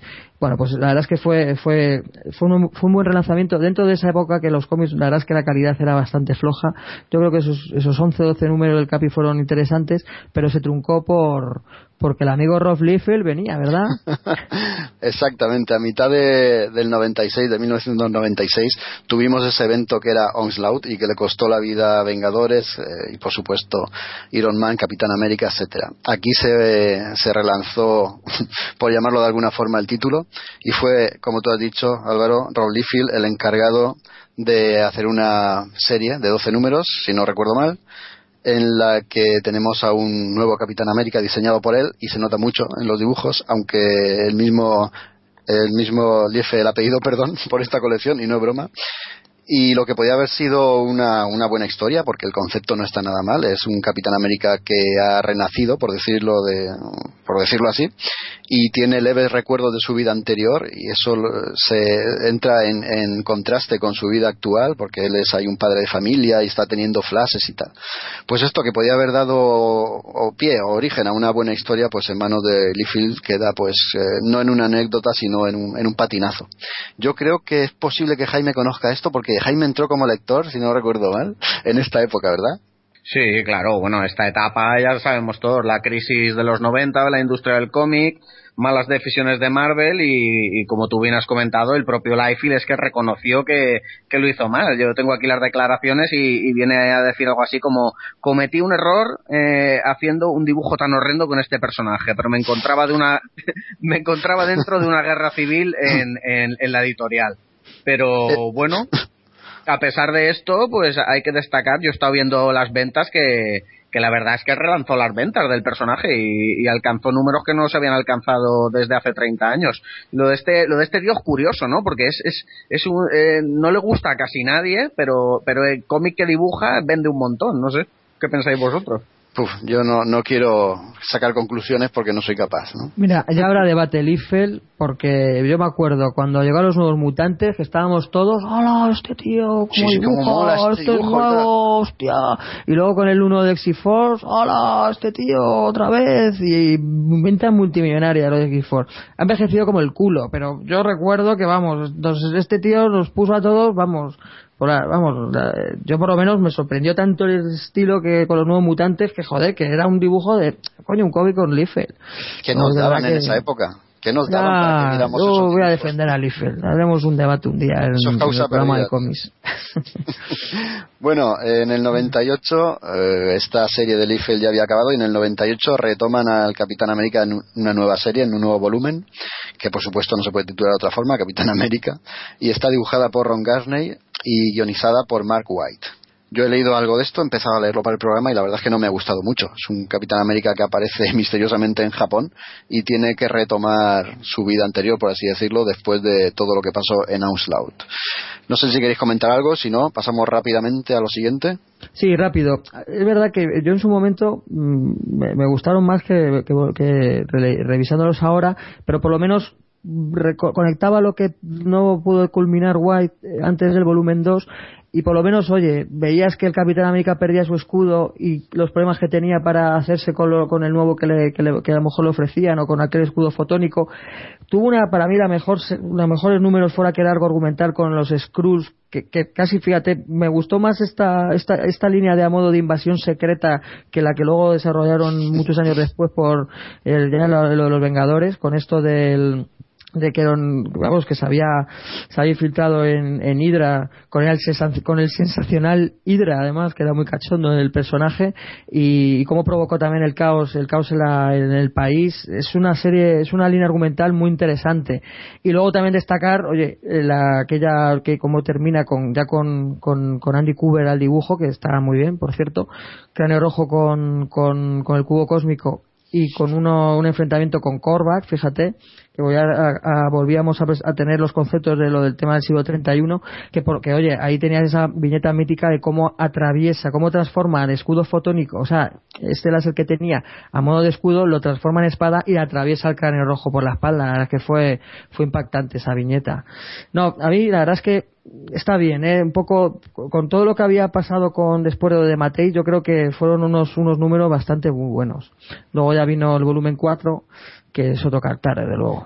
An- antes de irnos a ese volumen, al señor Brubaker, que hay que recibirlo de rodillas, quiero preguntar vuestra opinión sobre dos conceptos distintos del Capitán América. El primero, el de Ultimate. Jaime, ¿qué te parece el Capitán América de Ultimate? Pues como bien dice la palabra traducida, me parece el Capitán América definitivo, ¿no? Es al final es el que se ha tomado de referencia para las películas y, lo que han hecho es pues eh, quitar todo todo ese aspecto que le puede chocar a la gente, llevarlo a nuestros días, eh, un uniforme más acorde con lo que estamos acostumbrados de ver, más militar y bueno, una personalidad de líder, de líder arrolladora y a mí la verdad es que me ha encantado lo que han hecho con este personaje. Hombre, en Ultimate es, digamos que la personalidad es mucho más machista y mucho más de hombretón y de bravucón, acorde con la época en la que quedó congelado, creo yo. y descuadrando Sí, sí. con la época actual. Sin embargo, eh, como tú has dicho, efectivamente, estéticamente es la que han cogido como referencia para la película. Y Álvaro, a ti no te pregunto porque a ti te quiero preguntar por el Capitán América de Marvel Knights. Empezó, mira, el primer arco es muy muy bonito, pero porque el dibujo está John Casaide, que es un dibujante que a mí me, me vuelve loco, que es el que, se- bueno, por el nombre no le suena a lo mejor algún oyente, es el que el que ilustra Astonishing X-Men, que es otra, es otra colección fabulosa, entre varias otras, como, bueno, también su legión para, para, bueno, para el cómic más europeo que, que, está, que lo que es el- la línea americana pero pero no era es una es una fue una- un volumen en mi opinión fallido la primera historia no estaba mal porque él, bueno se descubría ya en plan ya oficial oye que Steve Rogers el Capitán América había una banda un- una organización terrorista que bueno pues que tenía golpes y este bueno pues se, se empezó ya se fue a repartir esto para a saco pero sobre todo era que es, visualmente era un cómic muy muy bonito precioso la verdad y luego ya, pues mira, que llegó Chuck Austen, que es un guionista que a mí no, particularmente no me gusta nada. Al dibujo creo que estuvo también mucho tiempo Chris Bacalo, que a mí tampoco es que me entusiasme. Y digamos que eso finiquitó con aquello de Vengadores desuníos, que al fin y al cabo los últimos números de lo que es el volumen 4, que era Marvel Knights, bueno, pues eh, venían a hacer un poco los- las consecuencias que tenían los Vengado- el Vengadores desunidos pues tenía tenía un poco lo- como efectos colateral dentro de lo del propio Mar- Marvel Knights pero ahí cerró que, que creo Jaime lo de Vengadores desunidos también creo que es una serie que al fin y al cabo a ti también te, te llamó la atención en su día ¿verdad? Sí, sí, a mí es una, una etapa que me gustó mucho y digamos que es el punto de partida para todas las sagas que vinieron después de, vamos, de Civil War y todo esto. Para mí, a mí sí que me gustó, la verdad. En todas estas sagas y en toda la colección de los Vengadores a lo largo de, los años, el Capitán América ha tenido un papel fundamental en, en ella. ¿no? Pero bueno, hemos, hemos preferido obviarlo porque si no nos hubiéramos liado aquí no solo hablar de la colección del Capi, sino también de los Vengadores y de los invasores y de otras tantas donde él ha aparecido. Por cierto, una, una preguntita rápida, perdona. claro. No sé, ya que vosotros sois unos maestros de esto en comparación conmigo, quería preguntaros a ver, eh, a mí me suena haber leído una una etapa del capitán en la que en la que descu- se descubrió que el suelo del super soldado pues estaba comenzando a perder sus propiedades y que cuanto más forzaba el cuerpo el capitán más se deterioraba hasta que llegó al colapso y creo recordar que fue salvado por el cráneo rojo de, que, que creó un antídoto. Esta, esta etapa que es de los 90 ¿no? es eh, porque no lo tengo muy muy claro ahora mismo. Sí, esto fue el final de la etapa de, de Mark Wurenbal y justo cogió el hilo eh, Mark White. Efectivamente, eh, digamos que, acaba por consumirlo y le dan por muerto. Y de hecho el, el número creo que es el 444 que aquí se publicó como número uno en esto que hicieron aquí en Forum, que era Marvelution, antes, todo, antes del tema de los Loud, pues ahí se explica que Cráneo Rojo fue el que le salva. Le salva porque hay una organización que quiere resucitar con el cubo cósmico a Hitler y a él tampoco le interesa y al final salía, pero luego resulta claro que también, pues cuando esto es derrotado, pues el Cráneo Rojo se vuelve contra ellos y, y eso es, es un poco, es el punto de arranque de la, del, del o sea, de la etapa White, eh, Mark White con Ron Garney previo al, mar- al volumen 2, ¿de acuerdo? Que por cierto, que ahí se rescataba a Sharon Carter, porque Sharon Carter en principio la había palmado, creo recordar, por los doscientos y pico, fíjate, un montón de años después se la, se la vuelve a presentar que no murió y, y con un perfil muchísimo distinto al que había de, mujer ahí siempre susceptible de raptos allá una gente ya en condiciones de Ciel y, otra vez con el tema del interés romántico entre los dos y bueno, eso se desarrolló sobre todo en el volumen 3. ¿no? No, yo lo, lo, lo quería destacar simplemente por eso, que dentro de una etapa tan tan oscura en el mal sentido de la palabra, pues me acordaba que fue un buen concepto esto de introducir que la fórmula del super soldado tuviera fecha de caducidad y le afectaba físicamente al capitán. Era, era algo que me chocó y me resultaba interesante, la Mm. verdad. Pues fue justo al final de, de la etapa de Wurenbach. Muy bien. Bueno, siguiendo cronológicamente, nos tocaría ahora la vuelta del Capitán América en la colección guionizada por Ed Brubaker. ¿Y qué hacemos aquí, compañeros? Porque esta la comentamos en nuestro programa de cómics, no me acuerdo en qué número de nuestro podcast de cómics, pero es tan importante esta etapa y yo creo que tiene tanta calidad que tenemos que mencionarla aquí también, aunque sea de forma breve. ¿Alguien Sí, se aquí- es el aquí 3 por se 15. podría se podría hacer un especial simplemente de esta saga y, y lo principal que hay que destacar a los oyentes es que es que se han basado en esta saga para la nueva película. Efectivamente, el 3x15 nos ha apuntado Álvaro, muy bien. Y bueno, es que aquí el dibujo comienza siendo de Steve Epting, ¿verdad?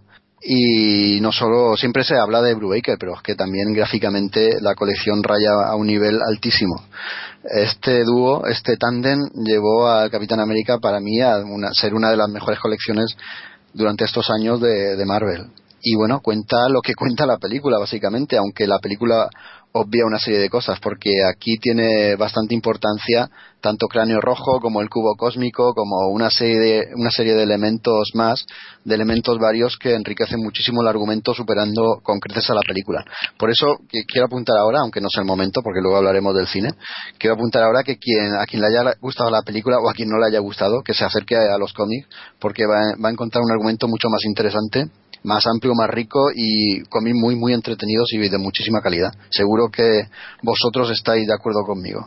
Sí, totalmente de acuerdo. Y fíjate que la primera película acaba de una forma que podrían haber metido en la segunda todo eso que comentas, porque es que tenían todos los elementos, pero bueno, no se sabe, no lo han hecho, ya veremos si lo hacen más adelante. Yo, No yo se mira, puede spoilear, no se puede spoilear, cuidado. Yo No, no, mira, digo, poco- digo lo que podrían haber metido. Ah, vale, vale. Yo, yo un poco por economizar, que efectivamente ya en el 3x15 pues ahí lo, la, la reseñaste tú muy bien. Para mí ya no solo es, en mi opinión, la mejor etapa del Capitán América de, su historia, sino para mí, en mi opinión, de verdad, es de lo mejor que he oído de Marvel jamás. O sea, hasta la saga aquella del Renacimiento, o sea, partiendo de la saga Soldado de Invierno, con lo de- con- enlazando con Civil War, cuando es esta muerte, eh, entre comillas, del Capi, que se hace la colección más coral que nunca, hasta cuando ya se recupera el personaje, de verdad, o sea, son, son para mí las mejores etapas que yo he leído de, Mar- de, de la historia de Marvel, ¿eh? Es, es impresionante. O sea, a mí Eso, me- me eso cau- son me palabras cautiva. mayores. No, no, pues yo, yo lo digo. O sea, me- me- a mí me tiene cautivado esa etapa. Sí, es verdad que luego ya, a ver, ha estado un montón de años Brubaker, ¿no? Y ya no sorprendía tanto, pero es que era un ritmo y era un cliffhanger tan... O sea, es que leerla del tirón es, es, un, es un placer, de verdad. es un es- placer, sí. Son muchos números, pero es que no son cansa. muchos números, pero es que de No verdad... cansa. Es, Es un, es- es un es gustazo. Yo, yo la leí hace poquito por, para preparármelo bien para, para el especial y la verdad es que es un pasote. A mí yo esto de recuperar a este personaje, para no spoilear mucho, ¿no? Eh, para mí fue una pasada. A mí me, me encanta el Soldado de Invierno y, y es que es una, es una delicia de saga y vamos, yo creo que recomendada a todo el mundo. La mejor Exacto. recuperación de un personaje que yo he visto. El- Exacto, es que no- normalmente la- las resurrecciones en Marvel, bueno, en Marvel en cualquier sitio, ¿no? Pues son, son bastante, dejan mucho que desear, son muy cutres, pero es que este hombre lo hace de una forma que casa con la historia que no pierdes para, para ningún, en ningún momento pierdes el hilo, no te hace salirte de, de la historia ni de la complejidad de- del guion. Y yo creo que aquí dio el do de pecho el señor Brubaker. Luego, le, luego lees por ahí que, que, que bien Bendis como ha recuperado a Spider-Woman, el papel que le ha dado tal, y te entra la risa cuando piensas en, cuando lo comparas en esta recuperación de, de, de Bucky Barnes, vamos, esto ni punto de comparación. No, y el elenco, y el elenco de secundarios, por ejemplo, en Granero Rojo se le dio una vuelta, una vuelta de, de tuerca más y era fascinante cómo, cómo compartía el cuerpo con este general ruso que era el que estaba en- encima de todo, haciendo, lanzando pasos hostiles a Stark, porque también estaba por ahí, porque coincidió Sí. con el, el tema que el de la iniciativa, que, que Tony Stark era el capitoste de todo, pero veías a Sharon Carter funcionando casi como si fuera el protagonista de un cómic, al halcón, La los Viuda Negra. Doctor Fausto estaba más cabrón que nunca. El, eh, Zolas estaba, estaban todos metidos ahí en el ajo. Era cómo, cómo conectó todas, todo, todo el universo del Capi, de, incluso con los, con los invasores, Hydra, Ima, todo, todo lo, todo lo metió de una forma tan coherente y poco a poco que, que es eso, leído del tirón, de verdad es una gozada. Bueno, a mitad de la etapa de Brubaker pasa una cosa importante y es justo después de la Civil War. ¿Puedes contarnos tú esto, Jaime? Eh, me he perdido por... Sí, que más o menos nos comentes la Civil War, sobre todo desde el punto de vista del papel que desempeñó el Capitán América y lo que le supuso la Civil War a él. Ah, la trágica, sí, sí. El trágico final para él, vamos. Sí, sí, claro. Bueno, pues la Civil War, así resumiendo, sucede un accidente con unos superhéroes y unos supervillanos que estaban siendo grabados en televisión y muere muchísima gente. Entonces, a partir de aquí, el gobierno decide crear un acta de registro superhumano donde le- les dan la, la única opción que les dan es que se desenmascaren y trabajen para el gobierno con un sueldo. Eh, veremos que hay un bando que va eh, a, favor del registro que capitaneado por Iron Man y otro que va en contra, que sorprendentemente es del Capitán América. Y nada, aquí pues un papel, como hemos dicho, en contra del gobierno y de todo lo previsto y veremos a, al Capitán América, entre comillas, como enemigo de la nación, ¿no? Para mí fue, pues, eh, a lo mejor no la mejor saga de, de Marvel como muchos se llenan la boca diciendo, pero desde luego ha sido un punto de inflexión y, un evento enorme que ha abarcado todas las colecciones y, y- y el Capitán América, repito, un papel súper ponderante, importantísimo y, y con un final que, que a mí me encantó. ¿Tú lo tienes esto fresco, Álvaro? Sí, las consecuencias que tuvo con el con el Capi, pues pues provocó que la colección fuera, pues que el protagonista que el protagonista fueran todos el, el eco secundario, puesto que Steve Rogers faltaba. Y entonces eso provocó luego pues la, la, la aparición de un nuevo Capitán América que se que se vamos eh, asumió los galones porque no quería que nadie más tuviera el, el usar el escudo, ¿no? Que era el amigo Bucky, ¿no? La verdad es que lo que he dicho, mantenía, mantenía el, el listón del principio y el aureola de, temas de espionaje, acción, misterio, eh, pues fíjate, de- encadenó luego la, la- la- el hecho de que, de que Sharon Carter fuera incluso cap- de capital importancia para el, el rescate del, del Capi, coincidiendo además con, con el evento que había entonces, que era eh, lo del reinado oscuro para derrocar a Norman Osborn, que también hay Jaime, ¿verdad? Tienes algo que decir, ¿verdad? Lo de la edad heroica. Sí, hombre, el reinado oscuro también, pues eso, como tú bien has dicho, Norman Osborn asumiendo el rol de, de Iron Patriot, que, que en Iron Man se han meado un poquito en esta historia, cogiendo la armadura y poniéndosela a quien no debían, pero bueno, sí, una, una etapa interesante y, y que luego viene la de la de asedio, ¿no? Con todo esto de Asgard y tal, aquí ya se, se lían un poquito, pero bueno, a mí a mí me moló, la verdad, yo soy muy Marvelita y a mí todas estas cosas me molan. No, no, que claro que sí, muy molona, hombre, muy molona. Lo de Norman Osborn, Reinado Oscuro, eso también para otro programa, eh, joder. Otro personaje Joder, rescatado y dándole el carisma que merecía, desde luego. El concepto este de los Vengadores Oscuros con, con el, el, el nuevo el nuevo el nuevo Venom, el hijo de Wolverine, tal, el, el Sentry este, guau, está guapísimo. Sí, sí. Yo creo que es de las últimas sagas que más o menos se dejan leer de Marvel. Luego las siguientes, que bueno, hay sus detractores y sus benefactores, pero el Capitán América sigue teniendo un papel también muy importante y mucho que decir en todos los arcos de Vengadores contra X-Men, en los en lo nuevo de la era de Ultron, etcétera. Pero bueno, si os parece, compañeros, acabamos aquí el, este volumen de Capitán América y nos metemos en el nuevo, en el Marvel Now. No sé si lo habéis leído, yo lo tengo más o menos fresco y puedo comentar pues mis impresiones. Son, bueno, a mí en, en general mm, me ha gustado con ciertas reservas.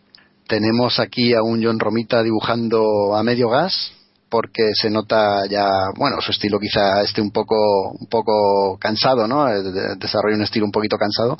Pero bueno, las, la, de- me- se me ha ido ahora mismo el guionista Rick Remender. Sí. Vale. Sí, Rick Remender. Vale, pues veo a ambos autores intentando imitar la época dorada de Kirby Totalmente. y Lee, sí, y tanto a nivel gui- mm, de guion como a nivel artístico o de dibujo. Y ese que es eh, podía ser su principal su principal valor para mí es su principal defecto, porque es que están intentando copiar una etapa in- incopiable, vamos, eso se queda ahí en el recuerdo y son ya a día de hoy unos clásicos. Querer llevar esto a día de hoy a- al siglo XXI creo que es un ejercicio eh, a medias fallido, pero solo a medias, porque el cómic, si es verdad que entretiene, es algo distinto. Diré así muy por encima el argumento, y es que el Capitán América es secuestrado por Zola, es llevado a la dimensión Z, que es la dimensión donde vive este, este demente, donde es el gobernador total de ese mundo. Y claro, eso da pie a que veamos unos paisajes, unos entornos y unos seres muy Kirby's, ¿sabes? Muy, parece que Kirby haya resucitado para, para, dis- para rediseñarlos. Pero, como digo, eh, recuerda tanto a aquella época, aquel estilismo, que a día de hoy choca. Por mucho que quiera ser un, un homenaje, casi caen en, en el plagio. Pero bueno, esa es mi opinión. No sé si Jaime pensará igual. Yo no puedo estar más de acuerdo contigo. Yo creo que, que la idea era muy buena. A mí John Romita me gusta bastante. Estoy de acuerdo en que trabajó a medio gas. Es como eh, el símil, yo creo que es como, como ese trabajador de una empresa, ¿no? Que le dicen que te vas a ir en tanto tiempo y ya trabaja con Dergana, de, de, de hecho se ha ido a DC, ¿no? Y, y nada, la verdad es que sí, bueno, la idea, la idea a mí me gustaba, yo que sé, llevar el estilo de Kirby con esas historias increíbles, alineadas con ciencia ficción y tal, pues estaba bien, pero mm, no le pega, no le pega al personaje, por lo menos en este momento no le pega, sobre todo después de, de todo lo que acabamos de comentar y todo lo que hemos visto de la etapa de Brubaker, de Civil War, eh, el, Reinado Oscuro, incluso Spider Island, todo, joder, es que no, no, no venía a cuento de nada meter ahora un, un intento así de volver al estilo Kirby y bueno, yo qué sé, el cómic vamos a ver, el cómic es entretenido, yo he disfrutado leyéndolo, pero, pero eso, que no, no, no, no, no, no han conseguido lo que querían, no es, no es de los mejores resultados de, de Marvel Now. Quizá juegue en su contra el hecho de que viene inmediatamente después de, de, de Brubaker, ¿verdad? Sí, claro, hombre, le pesa, eso es una losa que pesa muchísimo. Yo mirad, aquí, más allá de lo que es la historia, eh, re- resalto la trascendencia para el personaje y creo que aquí veo un, un salto también en la evolución como creación muy interesante, que es el hecho de que para él en tiempo real pasan más de 10 años y las consecuencias que tiene lugar ahí las- le, va, le va a pesar al personaje después. Y yo en el epílogo debes llorar al Capitán América por lo que ha pasado, sobre todo en relación a este niño que cría a él. Como han pasado para él eh, prácticamente 11, 12 años, yo creo que eso nunca se ha enfrentado al personaje. Y eso es lo que, yo, me- a mí me, llama la atención y, por lo- y, yo, y yo resalto. Al fin y al cabo, esto no deja de ser, yo me recordaba eh, de cómics así de los últimos, una especie de entre, tú sumas aquella saga de, del hijo de Ascani, ¿no? En el que Scott Summers y Jean Grey ah, se van al futuro con, con cable de niño y pasan los años, que para ellos ha pasado en tiempo real todos esos años y lo han criado. Sería ese concepto un poco con Planeta Hulk, si me apuráis, un rollo ahí también, un cambio de escenario con luchas intestinas entre los distintas población. Totalmente. Sí, sí, sí. Y, y, y luego la historia, bueno, pues en fin, oye, que hay que derrocar al malo y, y, y para adelante, ¿no? Pero son las consecuencias de lo que ahí sucede que yo creo que el personaje es eh, cambia. Y ahí quiero ver el tratamiento que va a tener a posteriori. Porque el epílogo, desde luego, a mí, jolín, está, creo que está muy bien escrito, sobre todo cómo él lamenta lo que ha pasado, porque para el, tiempo re- para la, digamos, la población mu- mundana, ¿no? La, la Tierra en Marvel, digamos, pues ha pasado muy poquito. Pero para él, al estar en esta dimensión Z, pues han pasado más de 10 años. Entonces él ha vivido 10 años de su vida. O sea, sale de, de- creo que era del metro, ¿no? Eh, que hay como el portal, ese que le, tras- Sí. que le traslada a Dimensión Z. Y el tío se tira esos años. O sea, envejece. Tanto Se- de hecho, se le ve ahí con, con la barba y tal. como claro, y en su interior también. O sea, tenía una experiencia que cuando luego vuelve a la Tierra ha estado más de 10 años sin ver a sus seres queridos. Ese Sí, es el este- tratamiento, ese es el tratamiento que, que desde luego yo es lo que a mí me llama Eh, la atención y, y destaco. Y sobre Álvaro, todo, sí, Que esto, esto ya lo vimos en su momento cuando lo deshielan. Es lo mismo, pero a lo bestia aquella vez. Es, no, es que es, es, es justo al revés, porque cuando, cuando, Claro. estaba, cuando estaba en hielo, el, el mundo es el que ha corrido y él se ha parado. Y aquí es justo al revés. Él es el que ha corrido y el mundo se ha parado. Es, la verdad es que es muy interesante darle la vuelta a lo que había vivido el Capitán América.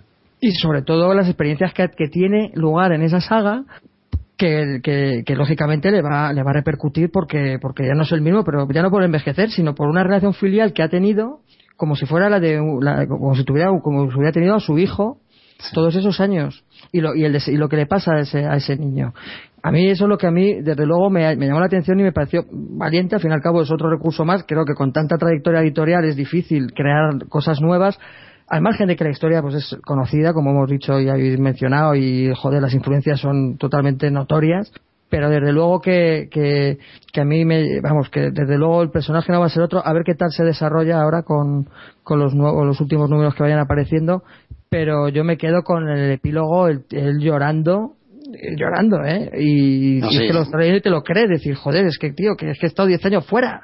Si al final haré que me guste y todo, ya verás. Es- es- esto suele pasar, ¿eh? que llegas con una idea preconcebida y empiezan a subirte el hype, a subírtelo y al final dicen, hostia, mi colección favorita.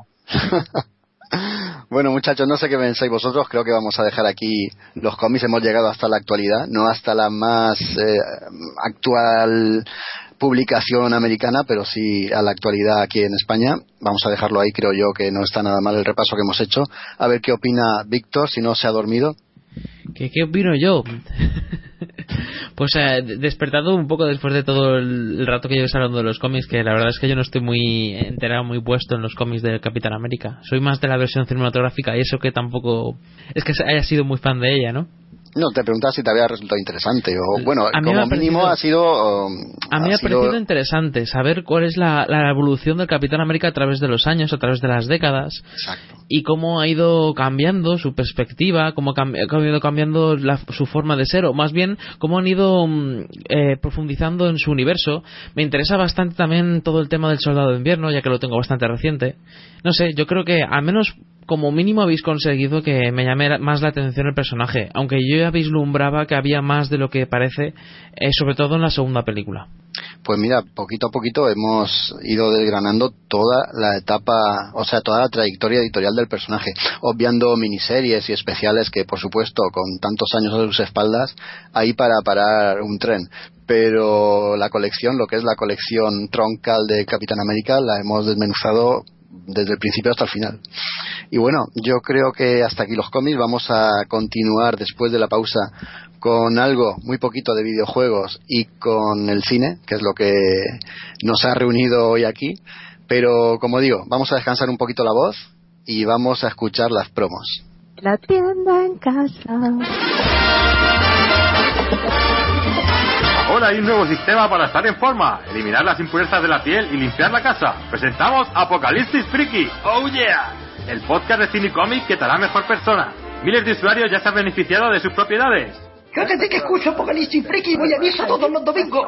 Empezamos a Apocalipsis Friki y perdí 135 kilos. Mis abdominales nunca habían sido tan firmes como desde que escucho Apocalipsis Friki. Desde que escucho Apocalipsis Friki ya no pego a la gente por la calle. Mi marido ha dejado de roncar desde que escucha Apocalipsis Friki. Nos encanta Apocalipsis Friki. En casa tenemos todos sus discos. Ya lo han oído. Apocalipsis Friki, el primer podcast basado en la baba de caracol. Descarga Apocalipsis Friki en iVoox, en Facebook o en su propio blog apocalipsisfriki.blogspot.com. Si lo descargas ahora te regalaremos un juego de cuchillos de adamantio. Recuerda, esta oferta no está disponible en tiendas, ni siquiera en Mercadona. Apocalipsis Friki, tu podcast de cine y cómic. Este es un anuncio patrocinado por Apocalipsis Friki. Si tiene más dudas, consulte su farmacéutico habitual. Cómics, con música underground, Videojuegos. Y cine de culto. en La Parada de los Monstruos. Todos los sábados de 17 a 19 horas en el 99.9 de la FM. El final del infierno. O a través de www.paradadelosmonstruos.com. Yo he visto cosas que vosotros no creeríais. Atacar naves Skrull más allá de Apocalypse. He visto al Doctor Manhattan brillar en la oscuridad cerca de... Para, para, todos estos momentos, cómics, pelis y mucho más en el podcast de Es la hora de las tortas. Claro que sí, hombre. Es la hora de las tortas, la web de cómics más friki del... ¡Ve a la cena! Joder, que estamos grabando un podcast, mamá.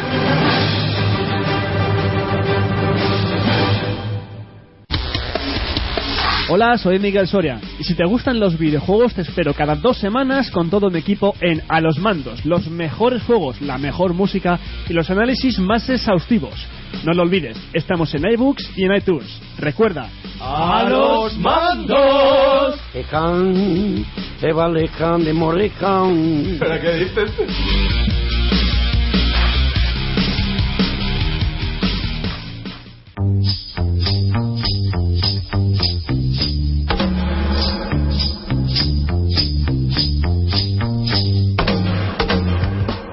Estás escuchando Hello Freaky Podcast.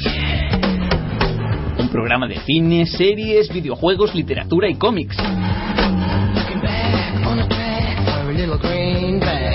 puedes escucharnos en directo en www.hellofreaky.com y descargarnos en iBox o iTunes, entre otros.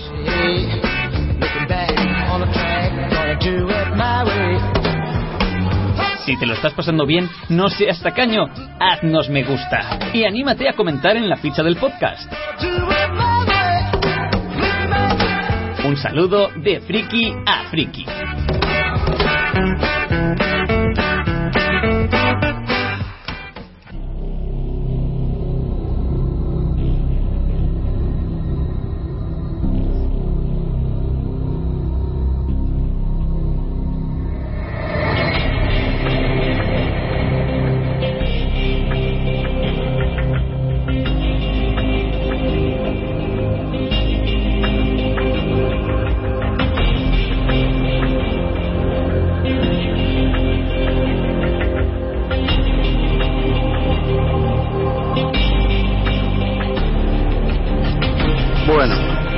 Bueno, bueno, ya estamos de vuelta con el escudo preparado para cualquier ataque.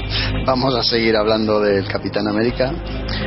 Y se nos había pasado comentar algo, creo que Álvaro quería hacer referencia a un personaje Capitán América algo algo diferente, ¿verdad Álvaro? Sí, sí, simplemente bueno, también rescatar aquella serie limitada que se llamaba The Fruit, la verdad, que un poco jugaba con el concepto y le daba vuelta a todo aquello de la creación de- del, show de Super Soldado y la creación del, del Capitán América con, con un experimento fallido que era, que era porque el gobierno utilizaba pues, como experimentos no sujetos un poco abandonados y sobre todo a, gente de color.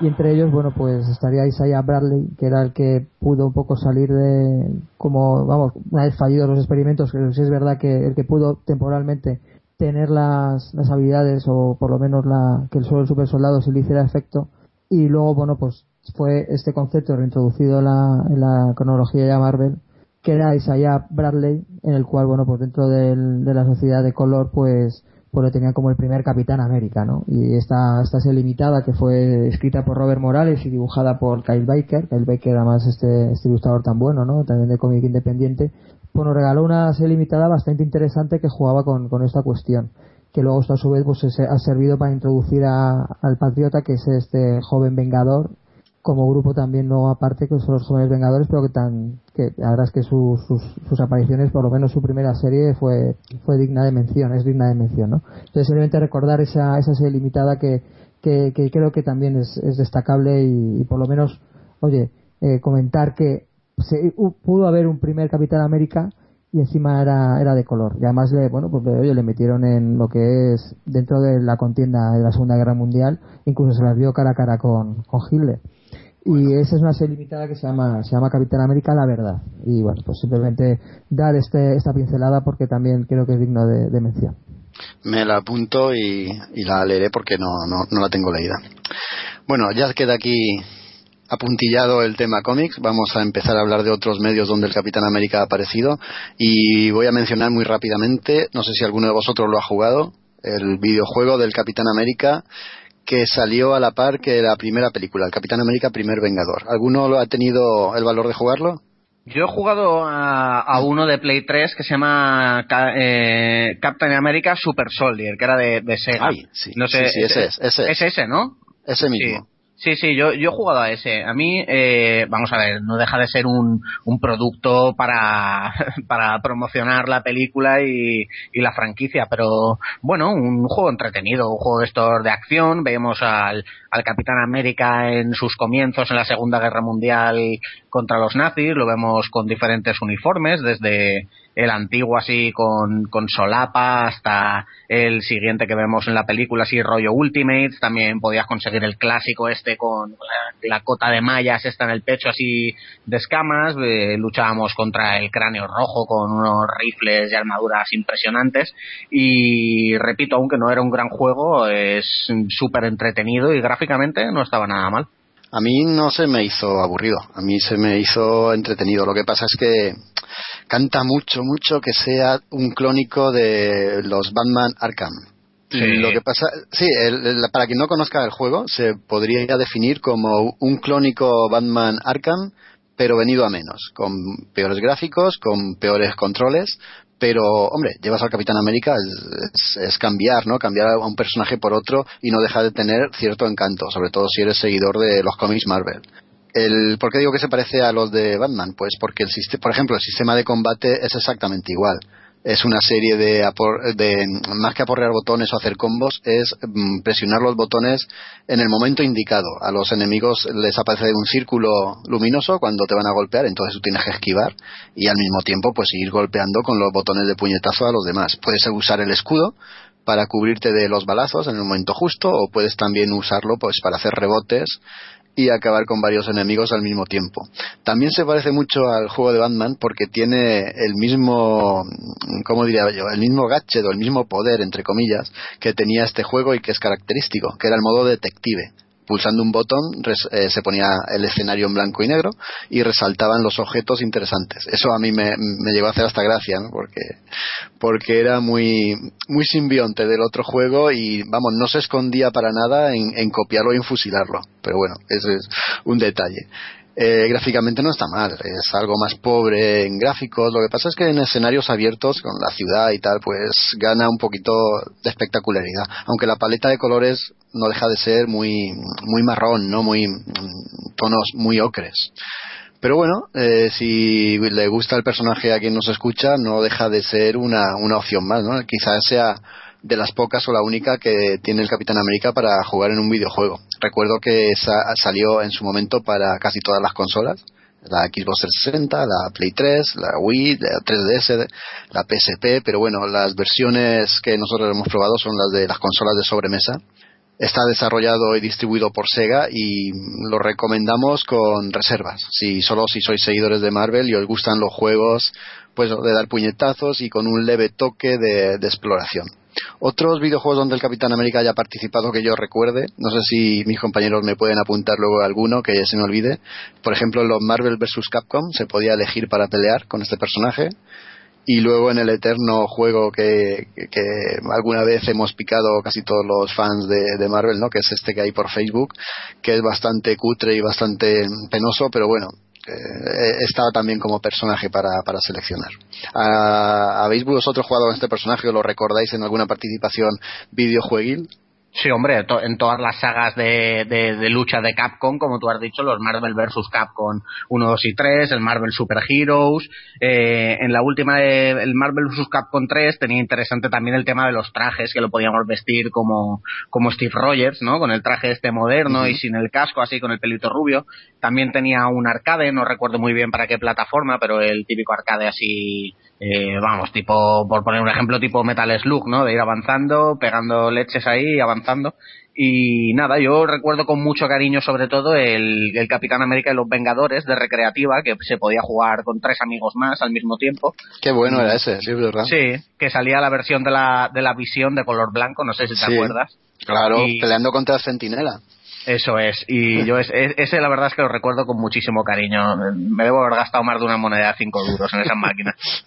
Bueno, pero eh, yo creo que el videojuego donde se puede manejar al Capitán América, eh, o el único, ¿no? que se puede disponer ahora de él, y con el que más fidelidad, entre comillas, ¿entendedme? se puede manejar a este personaje, es este que hemos comentado con un poco más de profusión, que es Capitán América Super Soldado. Además, bueno, como, como bien tú has dicho, sí, la gama de colores así muy apagados, muy marrones, también yo creo que es la intención de los desarrolladores para darle un, un toque añejo de, de Segunda Guerra Mundial, de, de la primera película, que es donde, donde se, se ubica, ¿no? La historia. Y, y nada, decir pues que también eh, hace uso del escudo, pues para, para colgarse de, de cuerdas, así de estilo tirolina, para defenderse, por supuesto, también lo lanza como hemos visto en las películas y en los cómics. Y, y nada, con todo lo que tú has dicho, siendo una, una, una burda copia o, o un intento de, de los Arkham, pues bueno, un- es que es justo lo que tú has dicho, es un juego Oye. entretenido que a quien le guste el Capi, pues está bien. Pero puestos a copiar, copian a un grande, a Batman Arkham, oye, no, no está nada mal. una cosa, hombre. una cosa también, la- l- las plataformas son, son un poco cutres, ¿no? Es difícil aquí fallar. Es, es un juego bastante casual. Y otra cosa que seguro que te vas a reír, ¿te acuerdas del doblaje? Uf, sí, sí, sí que me acuerdo. Sí que me acuerdo, es que, es que lo jugué hace poco, a lo mejor lo jugué, bueno, el año pasado, creo. Esto nos juntamos, Jaime, tú y yo un día en, en una casa, en la, tu casa o en la mía, hacemos un doblaje y nos sale mejor. Hombre, por supuesto. Era tremendo. Invito a cualquiera que, que pinche por ahí algún vídeo, no sé si habrá, me imagino que sí, que esté en castellano y escuche las voces porque, vamos, es, parece que lo hayan hecho eso, de uno- unos aficionados, unos amiguetes un día en su casa con un poco de tiempo libre. bueno, Es verdad. Sí, es verdad, sí. Bueno, hasta aquí los videojuegos, vamos a pasar al cine, que yo creo que es lo que más ganas le tenemos todos. Y Jaime, tú, yo sé que tú la has visto, no sé si alguno de, de los otros compañeros la ha visto. La primera película de la que vamos a hablar, la del Capitán América de 1990, o, o no, no, no hablamos de ella. Pues yo, yo me ahorraría hablar de ella porque sin contar la, la más antigua aún del 44, eh, esa tan divertida turca que, que escribimos en la web y que recomiendo a todos que le echen un ojo al artículo porque es un, vamos, una, una locura de película, por la de los 90 pues pues, pues una película eh, lamentable. Creo que tiene un 3 en Film Affinity o una cosa así. Eh, típicos, pues los, los, los trajes son, son pijamas o, o, o esquijamas. Eh, y, y nada, pues una, una película malísima del director Albert Pune, eh, dura eh, hora y media escasamente y fíjate qué curiosidad que es una coproducción Estados Unidos-Yugoslavia, con lo cual ahí yo creo, yo creo que la gente ya se puede ir haciendo una idea de lo que es la calidad de la película. Es eh, como nota curiosa, ¿eh? es como nota curiosa, porque vamos, vamos a hablar ahora de dos películas, son auténticas superproducciones. No sé si alguno de, de los otros lo- la ha visto, esta de los 90. Víctor, ¿tú la has visto, Álvaro? No, yo no. Yo tampoco, pero es que tampoco veo por qué. o sea, quiero decir, hay demasiadas películas por ver como para perder el tiempo en esta, digo yo. Pero es que- pero, pero es que fíjate, fíjate, porque la historia de, de esta película, es que es una locura esta Yo no sé cómo se atrevieron a hacerla. La historia de la película es que, que un, o sea, el origen del Capitán América es eh, que, que un italiano, o sea, un niño italiano, eh, es sometido a, a experimentos científicos y tal por Hitler y Mussolini y entonces consigue escapar y, y- y huir a América. Y aquí en 1943, pues nada, eh, aparece Steve Rogers y o sea, aquí mezclan una cantidad de cosas que, bueno, mejor mejor pasemos página y olvidemos esta película. Vamos a pasar de ella. ¿Os parece bien que empecemos ya a hablar de la primera película de la era Marvel, ¿no? del Capitán sí, por América? favor. Venga, pues vamos a empezar a hablar del Capitán América, el primer Vengador, pero antes vamos a escuchar el tráiler. Conozco este barrio. Ahí me dieron una buena paliza. ¿Tú nunca te rindes o qué? Aguantaría todo el día. ¿Tiene algo en contra de salir corriendo? Si empiezas a correr, nunca te dejarán parar. ¿De verdad vas a hacerlo? Hay hombres que están dando su vida. No tengo derecho a hacer menos que ellos. Puedo ofrecerle una oportunidad. Pretendemos crear una nueva raza de supersoldados. Cuando me trajo a un asmático de 40 kilos a mi base, le dejé pasar. Yo busco otras cualidades que no son físicas. Las guerras se ganan con agallas. ¡Granada! ¡Todo el mundo al suelo! ¿Es una prueba? Sigue siendo un canijo. Pase lo que pase, sigues siendo quien eres. No solo un soldado, sino un buen hombre. ¿Ya es tarde para ir al lavabo?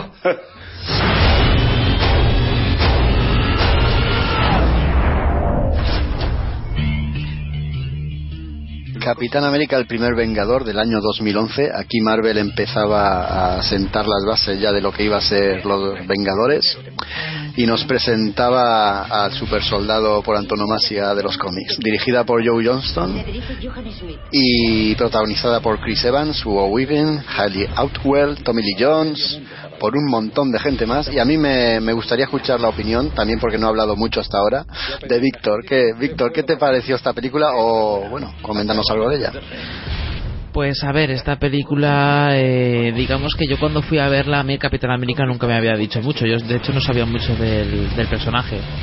Y la verdad es que me sorprendió la primera mitad de la película porque al tratar de todo el tema de, bueno, ambientarlo en la Segunda Guerra Mundial, además eh, poniendo un punto de vista de un de Steve Rogers pues canijo, eh, creando un personaje y profundizando en un personaje que a mí me llamó la atención. Dije, yo no me esperaba que fuera un personaje de, de este palo, ¿no? Y la primera mitad de la película me gustó bastante.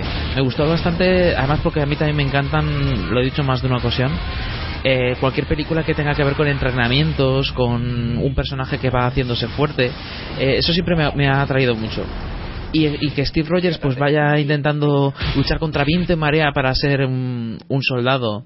Mientras tanto mientras tanto su, amigo sí que vale y él no y todas esas cosas a mí me, gustó. La verdad es que me atrajo bastante. Me sorprendió pero luego la segunda mitad y luego ya hablaremos de ella me parece que baja bastante. Eh, digamos que se pierde en la acción por la acción sin más eh, pierde de punto de vista la historia y yo creo que también tiene mucho que ver con el rojo. Mira que me encanta mira que me encanta el actor de... Mm, eh, ¿Cómo se llama este actor? Hugo, Hugo, Weaving. exacto. Hugo Weaving, no me sale el nombre. Eh, eh, Hugo Weaving a mí me gusta bastante. Y sin embargo, como en Rojo, en el momento en el que se convierte en en Rojo, es que pierde toda la credibilidad. O sea, a partir de ese momento no me creía la película. Y claro, si no me creo la película, no, me, no entro en ella. Y quizá eso fue gran parte del problema eh, que incluso haga que mucha gente la tilde de horrible y de fatal, una película malísima, que tampoco es, es tan mala, que a mí yo no estoy de acuerdo. Pero oye, la película podría haber sido mejor y es una pena. A ver, defensores de la película. Pues mira, yo eh, arranco yo, venga. Pues a mí eh, la película la verdad es que me daba bastante miedo antes de verla, porque bueno, a pesar de que los trabajos de, del director sí que me habían gustado en su día, eh, El Guardián de las Palabras, Jumanji, Jurassic Park, que, no dejan de ser películas infantiles, pero que a mí en su día me gustaron. Y ya, además ya había hecho una adaptación a un cómic como la de Rocky Tear, y lo que pasa es que no, lo terminaba de ver como el indicado para esta película. Aparte la elección de Chris Evans, que ya había hecho de la antorcha humana en dos ocasiones, pues no me pareció buena y no, no me había gustado así ningún papel anterior suyo. Pero el caso es que ambos, en ambos sentidos, me sorprendió gratamente. Eh, yo creo que la película para mí tiene dos aciertos clave. Uno que es, eh, como hubiera comentado Víctor, el de humanizar al personaje alejándolo de los superpoderes, los cuales no necesitan absoluto para dotarlo de, de espectacularidad. Y que, que, por cierto, que está muy bien hecho cuando lo hacen flaco. La verdad es que ahí el ordenador se nota vamos, en nota calidad, está hecho súper bien. Y bueno, el otro gran acierto yo creo que ha sido eh, seguir la historia del cómic eh, y conseguir darle más profundidad incluso. En este sentido han sido bastante fieles.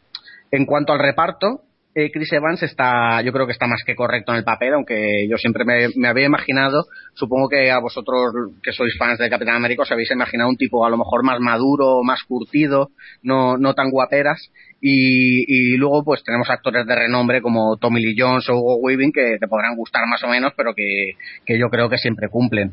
Así como curiosidades, pues bueno, eh, me gusta mucho ver la evolución del traje, ¿no? Desde el clásico que parece un pijama hasta el nuevo basado en la estética de los Ultimates. Lo mismo que pasa con el escudo, vemos el antiguo así acabado en forma de pico, eh, luego ya vemos cómo evoluciona y tal. También cuando la figura del capitán se empieza a hacer popular, pues vemos, vemos cómo de forma propagandística empiezan a repartir, entre otras cosas, eh, por la población, pues empiezan a repartir cómics y, y, aquí aparece el primer número del Capitán América que hemos comentado antes, donde sale la portada de Hitler, eso es, es muy curioso.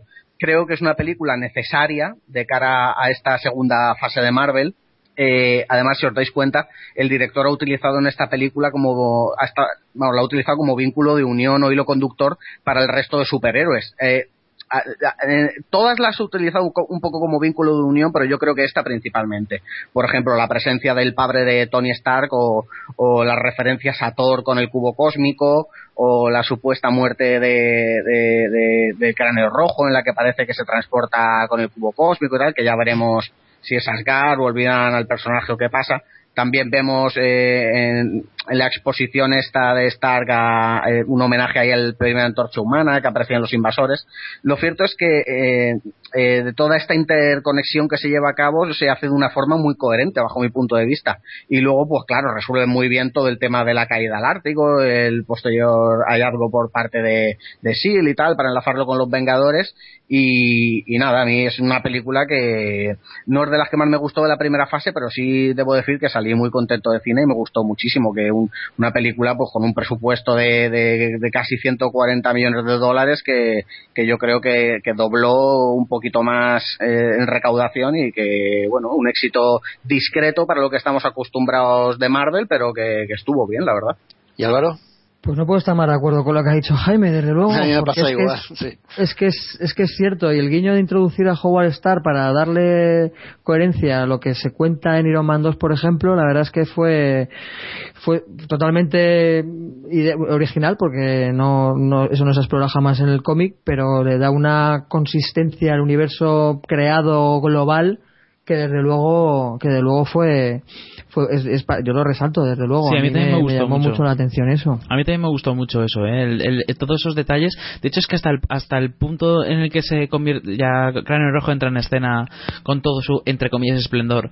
Y todo, la, la parte final es la que a mí me, no me gustó nada, me aburrió bastante. No sé, no, ni siquiera recuerdo por qué, pero recuerdo que salí descontento en ese sentido.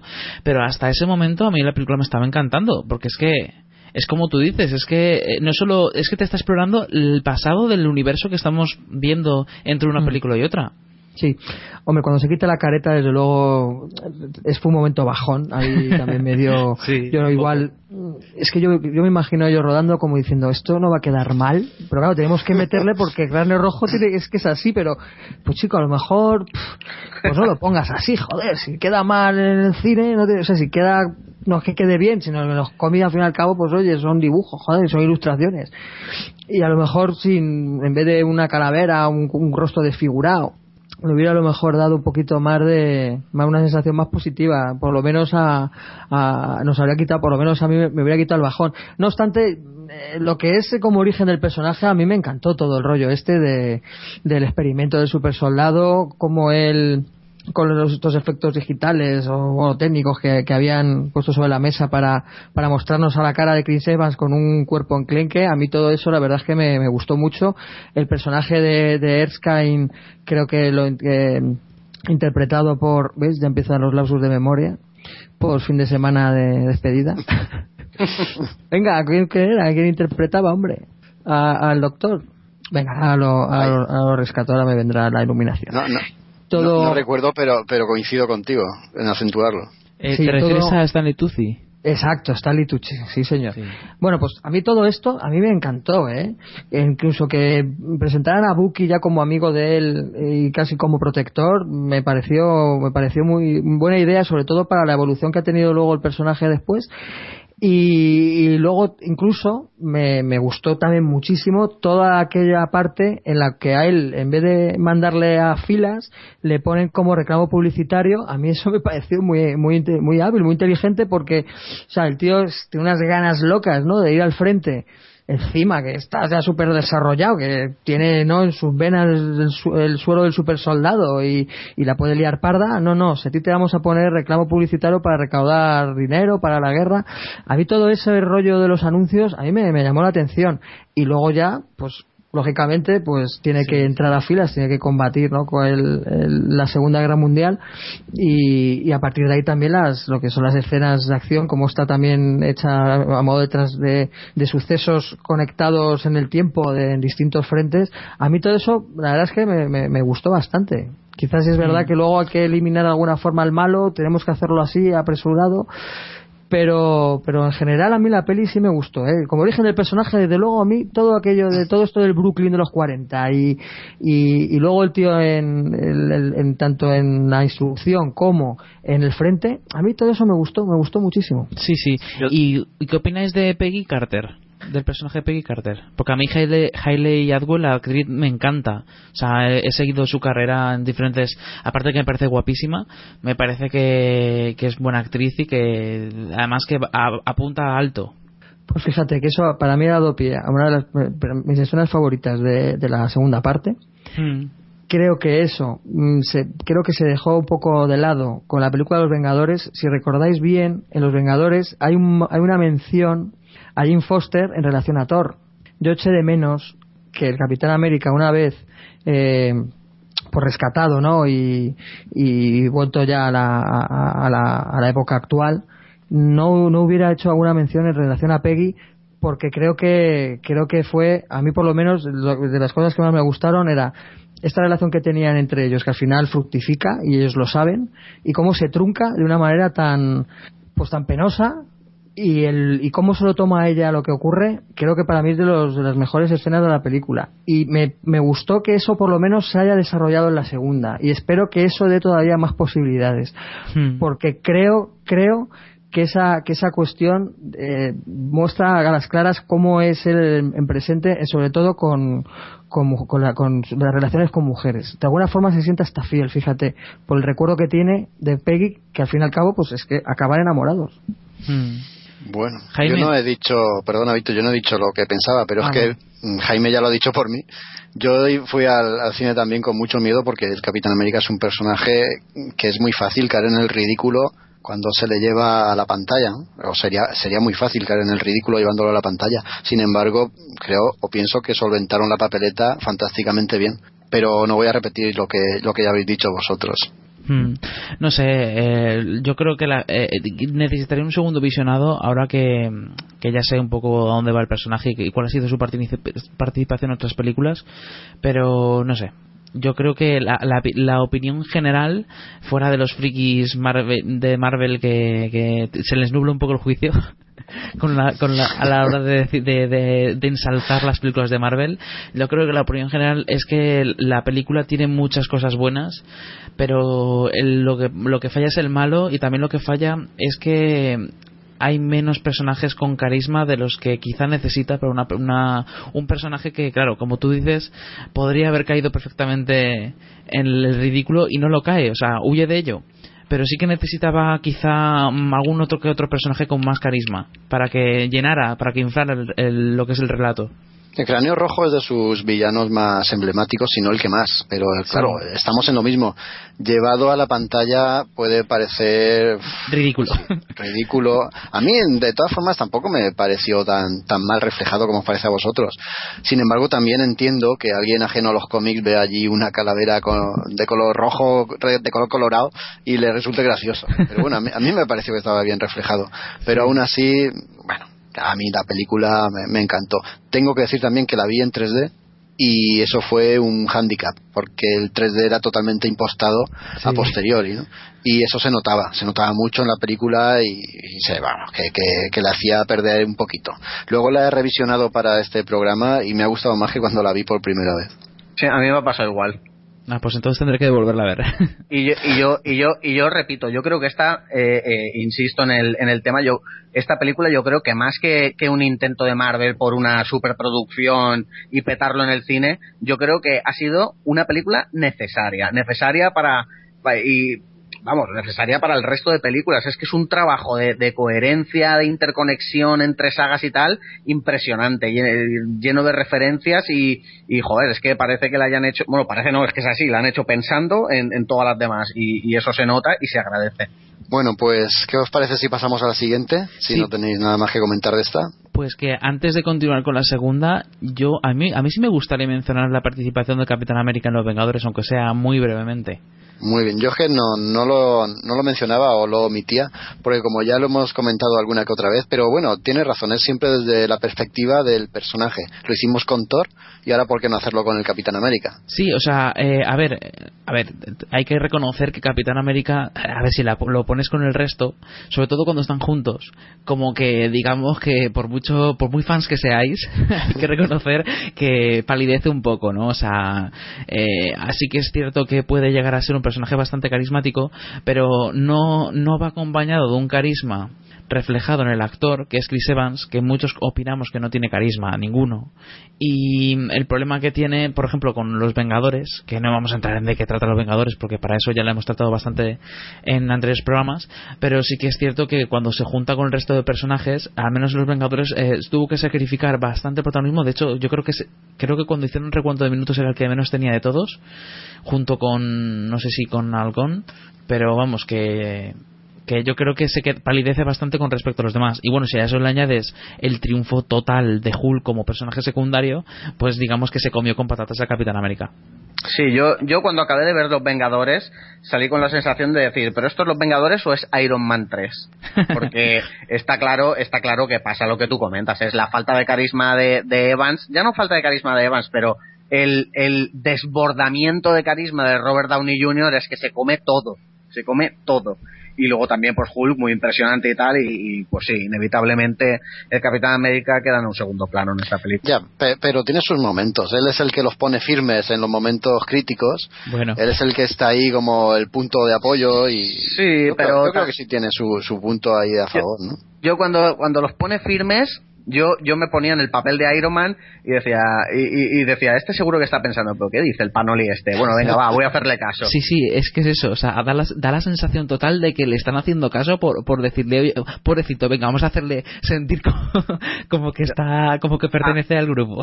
Sí, a mí esa sensación también me la daba, ¿eh? de estar, de estar en un constante marginamiento de, anda, vuélvete a tu época. Yo, eh, mira, perdona, el final de la primera película del Capitán América, me dejó con ganas de más, porque es cuando despierta en, la actualidad y se ha llevado el golpe que le supone el salto temporal. Claro, ahí, ahí termina la película, la primera película. Entonces me quedé con ganas de ver la continuación y la continuación estaba en Los Vengadores. Era un personaje desubicado, no estaba en su tiempo, no estaba en su sitio, estaba bastante desorientado. Quizá eso juegue algo, algo a favor de lo que estáis diciendo vosotros, no lo sé. Sí, sí, eso, eso es totalmente así y en la 2 vemos que ya no pasa, que ya es un tío más asentado y tal. Sí, no, pero en ese sentido, no, decir simplemente que, es lógicamente esa falta de ubicación, estar fuera de, de, tiempo y encima ya te encuentras, ¿no? Con, con ya, ya no solo ya con que, que estés, hayan pasado tantos años, porque lógicamente en cómics eran 20, pero que en cine eran 60. Entonces, entonces ya no solo ya es que está fuera de época, sino que resulta que el aparato de inteligencia o de seguridad del Estado es que tiene edificios que vuelan por los aires. O sea, entonces, claro, lógicamente los mejores momentos, o por lo menos en los que él está, que es esta, esta contraposición que tiene con Tony Stark, que efectivamente es, es verdad que Iron Man pues absorbe la película, pero los, las escenas, esos enfrentamientos que tiene dialécticos con, con Capitán América, porque él tiene unos, unos valores tan, tan arcaicos, dieron, dieron mucho juego. Y juega en perjuicio del personaje, pero que también es necesario porque lógicamente tienes que hacer creíble eso. Entonces, lógicamente, ya desde el principio sabíamos que el Capitán América no podía tener la misma relevancia, o por lo menos el mismo impacto que el resto. Con una persona que es totalmente esclava de la tecnología, como la domina y como, y, y como la crea, que es Tony Stark, contra un tío que, que, lo, vamos, que lo máximo que ha visto, vamos, es, fíjate, pues no sé, radiotransmisores de estos de, de, teléfono de cable de toda la vida. Entonces, Oye, ¿Sabes cuándo hubiera tenido impacto? Si en vez de copiar solamente el aspecto físico de los Ultimate, hubieran copiado también el aspecto psicológico. Sí. Pero claro, lo que pasa es que claro, la peli tienes que ir al grano rápido y fíjate que es una es una peli que se o sea, se, eh, se, se, administra muy bien, se dosifica perfecta. Esa película, yo desde luego que es una es una grandísima película también por eso.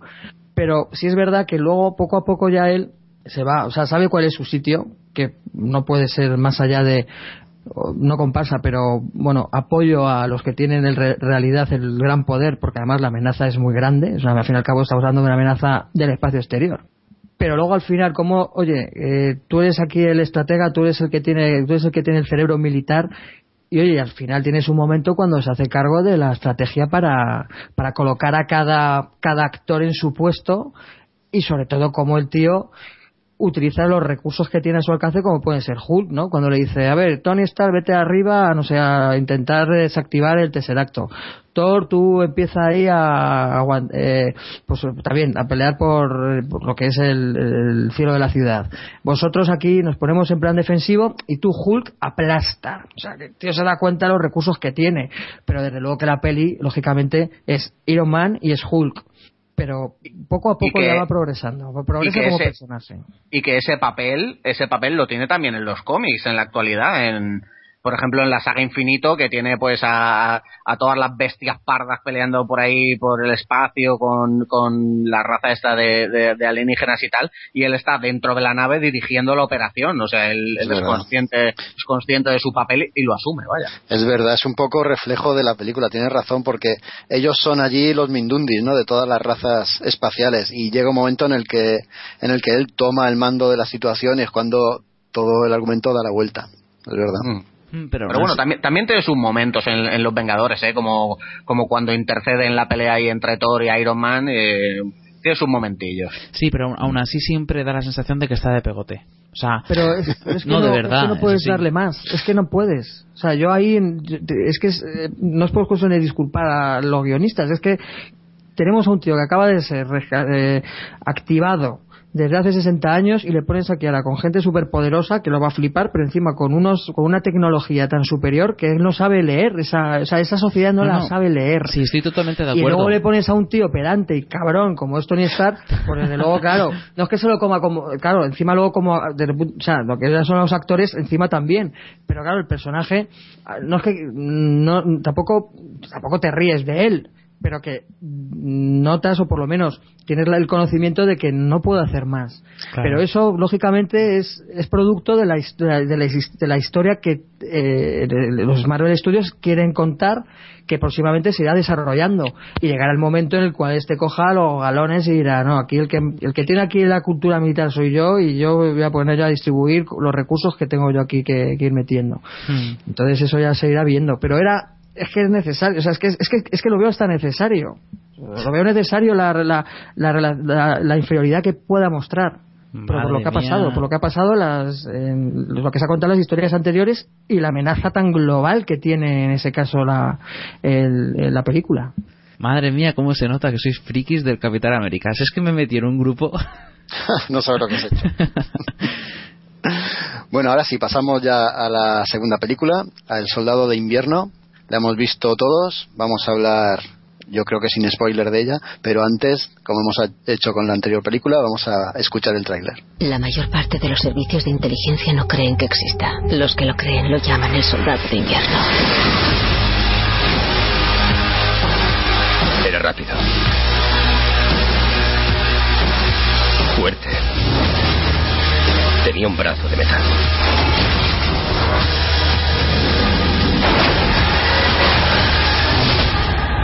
¿Cuándo empezamos? Ya lo hemos hecho. Próximamente, la libertad tiene un precio. Y estoy dispuesto a pagar ese precio. Así es como termina. Todo se diluye.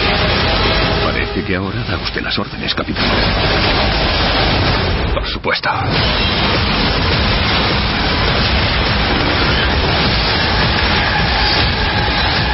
Capitán América, el soldado de invierno.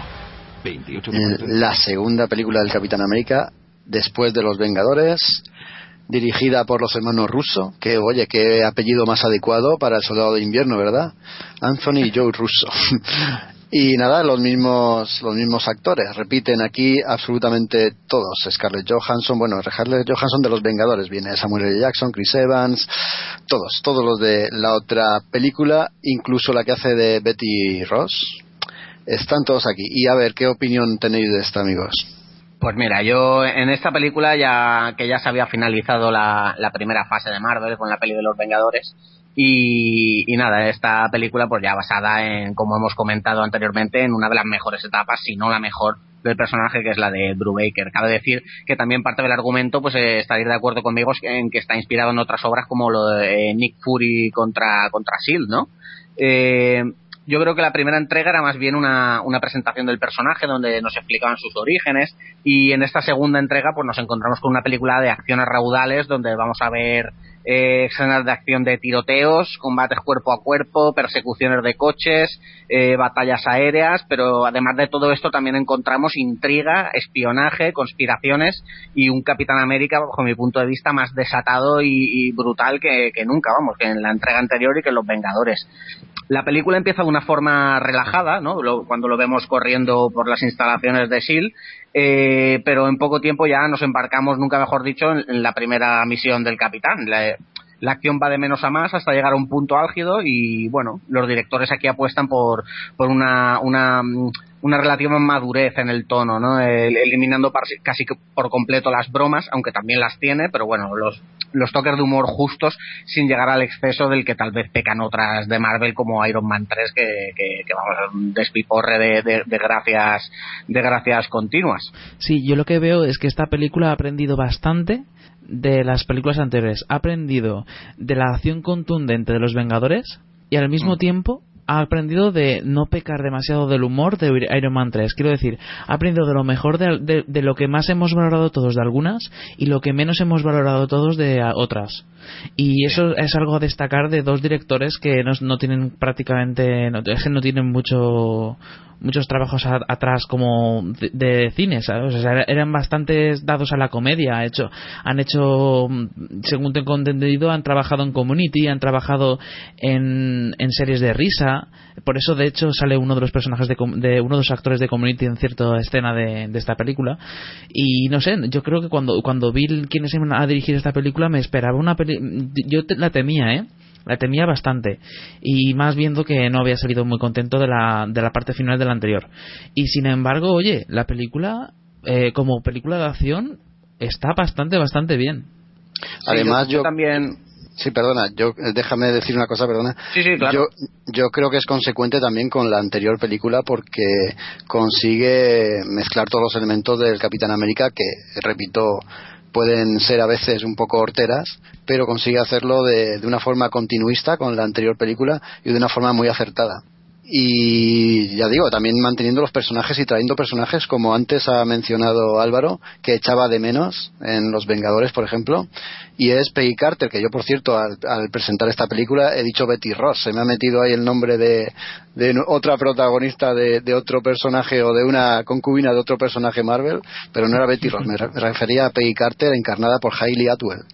Y una cosa de las que más me ha gustado de esta película, y además que me ha, sorprendido muchísimo, es la contundencia de la acción de, de, cómo actúa el Capitán América. Esas escenas, además, por ejemplo, la que más me llamó la atención, la del barco, por ejemplo, esas escenas de acción en las cuales, uh, cómo utiliza el, escudo y cómo hacen los directores, los directores para um, enfocar con las cámaras y para hacer, utilizar la fuerza de, del personaje como una, una, fuerza que se palpa, ¿no?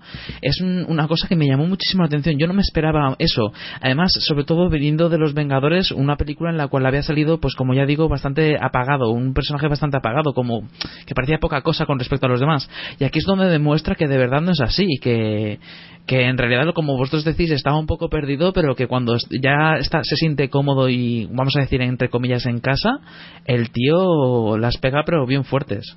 Sí, sí. Y bueno, luego que cabe destacar también el villano, entre comillas, el personaje del soldado de invierno, que a mí me ha encantado. Eh, hmm. Tanto incluso que, que, es que me ha, me ha sabido a poco. Eh, eh, vamos, estéticamente es bestial. Eh, han resuelto muy bien el tema del brazo metálico y, y, ya os digo, me ha sabido a poco. También vemos un papel mucho más importante de la viuda negra, aparte de ser más ponderante que en anteriores entregas, pues es, yo creo que está bien solventado por la Scarlett Johansson. Yo la veo cómoda en el papel de, de Natasha Romanoff. Al igual que pasa con, con, con esta, con Scarlett, pues también vemos más protagonistas a Samuel L. Jackson, que yo creo que es un actor que, nos encanta a todos, ¿no? Y no, os olvidéis de Anthony Mackie haciendo del halcón, que a mí me parece un personaje, yo creo que entrañable y que tendrán que rescatarlo para las futuras películas. Sí. Sí, el héroe a mí no me convence, yo creo que, no aporta demasiado, pero, pero la verdad es que el, que el actor lo hace lo hace súper bien, a mí me ha sorprendido gratamente. Yo, mira, eh, retomando lo que es el personaje del Capi y un, conectando el comentario de Jaime, que es un Capi más brutal, ¿ves? Estoy totalmente de acuerdo. Y ya se nota que ya también hay una evolución, que él ya se nota más suelto en esta sociedad nueva. Por eso también lo decía que era coherente lo que ocurría en Los Vengadores, porque esto es poco a poco. Entonces, sobre todo la escena del ascensor. Cuando ella se da cuenta que todos le van a atacar y dice, bueno, a ver, ¿quién se va a bajar primero? Porque sabe que se va a liar parda. Ese cinismo es el que poco a poco él ya va tomando ya conciencia de cómo tiene cómo funcionan las cosas. Entonces ella se te va tomando también esas, esas iniciativas y esas ideas. O sea, tiene incluso ese lado ya cínico. ¿Ves? Poco a poco. Y es perfectamente, me parece una labor grande de, de los guionistas ya a nivel global de lo que es la saga. Tenemos a un tío que acaba de ser rescatado de una sociedad que desconoce, que está totalmente fuera de, fuera de onda en todos los niveles con las mujeres me parece coherente también el tratamiento que tiene, ya no solo porque tenga a lo mejor una educación más conservadora en ese sentido, no es lanzado, no puede serlo. Él tiene una educación, sobre todo una, él, él, se ha criado una sociedad en la cual lo que es la, la seducción o, o, el hecho de tener relaciones con mujeres es mucho más lenta, es mucho más progresiva que directamente no ir al, ir al grano por lo menos soltar alguna alguna, alguna algún comentario no de iniciar alguna relación a corto plazo luego encima es el- la cuestión de Peggy Carter. Él al fin y al cabo, él, él cuando cae a- en, lo- en el Capitán América y es, eh, es él está enamorado de una persona y él sale con una- y esa persona tiene 50 años más, 60 años más. Eso desde luego también para su relación con las mujeres tiene que pesar. Por ahí también las indirectas que le va lanzando la viuda negra. Oye, que tienes que evoluciona, tío, que, que tienes que rápido porque si no eh, te- te- esto te va a engullir esta, este esta, este estatus social que en el que en el que nos el que en el que en el- por el que vamos, ¿no? Entonces eso a mí me parece que como línea argumental secundaria de cara a la evolución del personaje me parece interesante y está bien contada y aquí ocurre lo mismo porque luego como él como arma de guerra es letal como al principio tienes la escena del barco que apuntaba Víctor y luego cómo resuelve el- la- el- lo que- el- en, la, en el- en la propia sede ¿no? de SEAL y luego ya para qué vamos a irnos ya los, los enfrentamientos que tiene con Soldado de Invierno y ya en, y ya con los que sus compañeros No, O sea, y, todo y la eso- escena, eh, Álvaro, la escena del en coche de Nick Furia también es brutal. Si no, esas escenas de acción son espectaculares todas. O sea, la escena de la, car- de la autopista esa o, o- o en un puente, eso es espectacular. O sea, eso es, eso es- La del vamos, avión también, la cine acción con La del avión es tremenda. La del avión en el puente nos quedamos todos pegados al asiento. ¿eh? Sí, sí, o sea, no, no. Bueno, o sea, como valores de la peli, o sea, yo ahora mismo he estado un poco con la cuestión psicológica del personaje, pero bueno, lo que era la- como peli de entretenimiento y de acción, bueno, es una pasada. Es una peli que tienes que ver, desde luego. Pero también hay que señalar- momentos grandiosos. o sea, También hay que señalar un par de cosas, ¿eh? O sea, quiero decir, vamos a ver, esta película está bastante bien dentro del género, pero tampoco es perfecta, porque algunos la tildaban de perfecta, algunos la tildaban mejor que los Vengadores, mejor que ninguna. A ver, vamos a ver, tampoco vamos a va, vamos a pasarnos, ¿eh? Que también hay mucho friki por ahí que, como digo, es que le- le- le- se le nubla el juicio. Cada vez que sale una película de Marvel es la mejor del mundo. Yo aún recuerdo las primeras eh, sensaciones de cuando salía Iron Man 3, oh Dios mío, qué buena es, y luego qué puta mierda es. O Pero sea, yo que- creo que aquí no estamos diciendo eso. no, ¿eh? no, no, no, no, no, te estoy diciendo que vosotros lo digáis. Estoy, Mm. estoy diciendo que por ahí hay gente que lo dice, que, le está poniendo unas notazas que no se merece. O sea, quiero decir que es una película que está muy bien dentro de lo que cabe. Bueno, es- pero pero adolece cada ciertas uno. cosas. O sea, y al fin y al cabo, ¿sabes qué ocurre? Que, a ver, Los Vengadores lo que pasa es que tiene muchas más lecturas, porque estamos hablando de una peli coral, de acción, de, de superhéroes, que es que es perfecta. Porque Sí. es, que, o sea, es que es perfecta esa película. O sea, Bueno, todo. Pero es lo que decía yo, los, que momentos sea que no hay acción funcionan casi como una comedia de acción. O sea, es, es que es fabulosa. Aquí es acción con una trama además más local, que esos también están bien, ¿no? O sea, lo que se está contando tampoco se está expandiendo. Con Thor lo hicieron. Con Thor le, le mandaron a Asgard y tú tienes un problema de Asgard. Al Capitán América tú tienes aquí un problema interno. O sea, no, no, no, no salpica a terceros como puede ser los Vengadores, que es una amenaza ya general. Aquí es local. Entonces, Sí, sí. todo eso, la verdad es que está bien como mi- dentro de lo que es el microcosmos del personaje Capitán América. Sí, pero lo- a lo que iba es que quería destacar dos cosas que me han parecido que hacen que esta película no sea tan buena, tan tan buena como algunos eh, están diciendo, pero vamos, gritándolo a los cuatro vientos. A ver, primero, le faltan personajes con carisma. El único personaje con carisma que hay que de verdad tiene carisma y le sobra raudales es el soldado de invierno y menos mal, porque si no lo tuviera mal íbamos. El resto están bien, eh, no digo que estén mal, pero no tienen carisma. Eh, lo el único carisma que tiene es Nick Furia, pero ya viene de base, eso ya lo conoces. El resto eh, te- es como si faltara algo que te atrapara más, ¿no? Eh, eso es lo, lo que yo, por una parte, le eché, eché en falta, pero tampoco tanto, ¿eh? Tampoco hay que sacar las cosas de quicio. Yo pero lo que- ahí lo que a mí no, me- no- estoy muy de acuerdo, porque Yo- o sea, yo, yo creo que el propio Steve Rogers tiene momentos muy buenos. Él solo como, como, o sea, como, si fu- eh, como campo tractor de, de- de los Sí, acontecimientos. no está mal tampoco. Nick pero- Furia, Nick Furia, pues por supuesto, pues ti- tiene sus breves momentos, pero los tiene además como giros de que no te, de repente no te lo esperas. Si es verdad que el suceso que tiene lugar al principio de la película, sabes que eso se va a resolver de alguna forma. Yo tenía mi idea, pero bueno, eso de los cómics, que solo hablamos, ¿verdad?, con Jaime y Jaco en, en su día pero pero destaca. O sea el tío pues también la viuda negra tiene sus momentos y es verdad que sigue sin yo sigo sin ver a Scarlett Johansson como viuda negra pero bueno Sí, eso es una cuestión ya más particular mía. También un poco por el- los rasgos que tiene o por el perfil del- de, de lo que hay en los cómics pero bueno eso ya Sí, en fin, pero al me- al menos eso, te los es otra crees. historia Al menos pero crees. del halcón el halcón como como o sea desde el primer momento sabe que es inferior a él y yo creo que eso y de una forma muy natural te- o sea, vemos que los recursos que él tiene que son muchos los, los utiliza y, y, se, y, y- y el sentimiento de importancia que él, eh, que, que- que te muestra como personaje, está bien contado y al final tampoco le ves como un segundón. Yo creo que, Álvaro. yo creo que está bien. Incluso, incluso el propio alcohol lo reconoce cuando están ahí al final y, y le miran y dicen, no, no, a mí no me miréis, si yo hago lo mismo que él, pero más lento. No, no, ¿qué coño? Exacto. Jaime. Y es que al principio de la peli, la presentación del personaje ya te lo está diciendo. Pero queda bien, queda, queda perfecto. Sí, Con sí. esto de por izquierda, por izquierda, por izquierda. No, no, sí, Cuando el tío está dando vueltas por la por el lago este de, de Washington. Sí, el guion está bastante bien. Lo único que decía es que sí que hubiera echado en falta algún otro personaje con mucho más carisma, porque claro, estamos partiendo de la base de que hemos, venimos de muchas películas con personajes que tienen mucha fuerza, ¿no? Eh, Lobezno por sí mismo llena la pantalla. Eh, por lo, lo- lo único que pasa, lo único que pasa es que el guion luego no hablemos de lo de inmortal, ya lo hablamos en su momento, nos pareció bastante mala, pero lo que es Lobezno llama lle- lle- llena la pantalla, Iron Man llena la pantalla, Hulk llena la pantalla, Thor a su modo también puede llenarla, pero sobre todo porque cuenta con Loki.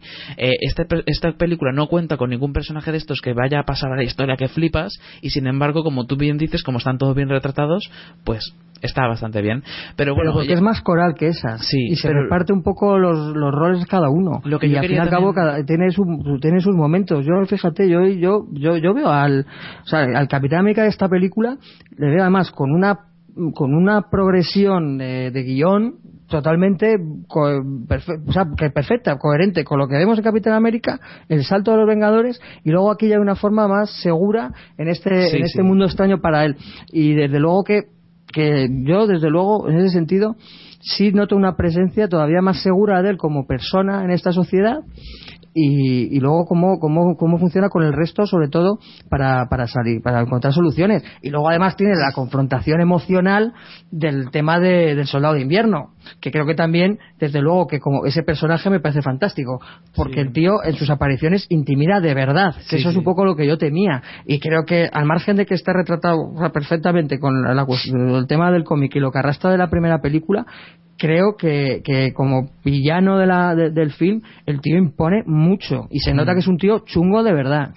Y impone, y impone, y, perdona, ¿eh? impone la idea con la que te lo introducen al personaje, que no es el típico malo que se va a plantar ahí a liarla y a destruir una ciudad, sino que es el típico de, oye, que este tío va, te mata y desaparece, y ya no lo vas a ver. Y están todos acojonados ante, ante Claro. su presencia. Claro. a mí ese, ese doble ese doble argumento que está interconectado, ¿no? que por un lado es el misterio que envuelve al soldado de invierno y por otro toda la conspiranoia esta que, que envuelve a SEAL, no vamos a decir más, me parece muy bien trabajada y que le da a la película, mm, seguramente será la más seria de todas las de Marvel, pero no la más aburrida, ni mucho menos, ni de lejos. No, no, que va. Yo creo, de hecho, que, han hablado también de esta película porque no diría que la gente está cansada de, de los rayos y truenos y monstruos y tal. De eso no se cansa uno porque es súper entretenido, pero hay mucha, mucha gente, yo por lo visto la mayoría, ¿no? Por las notas que le están poniendo, que sí que premian cosas más premian más la seriedad, el realismo y una película completa y tal, más que a lo mejor la espectacularidad y la vistosidad que tienen, por ejemplo, los Vengadores. Igual tal vez por ahí vienen las críticas tan positivas. Bueno, sí, puede ser. Lo segundo que quería señalar, ya para acabar con mis críticas y para que dejéis de llevarme la contraria, es, es el hecho de, bueno, que a mí, a mí me parece, y no soy el único que lo piensa, que las, las escenas de acción están muy bien hechas, pero al final se hacen repetitivas. Se hacen repetitivas porque por muy bien hechas que estén y por muy espectaculares que estén y que incluso se queden en la memoria, eh, al final lleva un punto en el que una te recuerda a la otra. O sea, por ejemplo, eh, las, este- las luchas contra el soldado de invierno ya al final me parecían todas iguales. Me decía, bueno, pues otra lucha más, porque es que es que van a luchar igual, solo que en otro en otro sitio. Y al final llega un punto en el que a mucha gente eso sí que le ha, le ha cansado, le ha parecido, por eso le ha parecido un poco larga la película. Quizás si lo hubieran quitado un par de luchas más o unos cuantos minutos menos de lucha, lucha de estas que son disparos sin más, que son intercambio de disparos, quizá hubiera a, los que eso les rechinó un poco les, les hubiera rechinado menos. Yo fíjate, ahí tampoco estoy de acuerdo porque... ya lo sabía yo. eh, Yo tampoco, ¿eh? como- no, yo es que- tampoco. Es que, es que, vemos mucha vemos mucha variedad en la acción. Vemos desde tiroteos, como bien has dicho, hasta escenas como francotirador. Vemos combates cuerpo a cuerpo. eh, lo vemos en la autopista. Vemos luego otra escena en, en el aire, sin dar más detalles. eh, o sea que hay una, una gran variedad de escenas con el soldado de invierno y cada una de su padre y de su madre. Obviamente, todas empiezan con tiros y acaban con hostias eh, eh, eh, en la cara, pero vamos, que, que yo creo que hay variedad en este sentido. Sí, es visto y no visto. O sea, los arranques es del soldado, los ataques son es visto y no visto. Hay, hay, hay enfrentamientos, pero son muy, muy, muy cortos. Pero sobre todo también para que veas tú lo, lo amenazante que es. Puedo estar de acuerdo, fíjate, en la lucha que tienen en uno de los transportes que recuerda mucho al problema que tuvo el Capitán América en Los Vengadores también cuando aquello de con el problema con aquello de Hulk lo que se monta también que es muy parecida que al fin y al cabo está en una pues, un aparato volador descomunal gigante no que es el helitransporte y él cómo se va moviendo no entre los entresijos ahí de los hierros vale si es verdad que digo coño aquí mira esto esto es no es que, hombre, al fin y al cabo, en función de la historia, eso se tiene que resolver en el aire, tal y como la película te muestra la amenaza global definitiva, ¿no?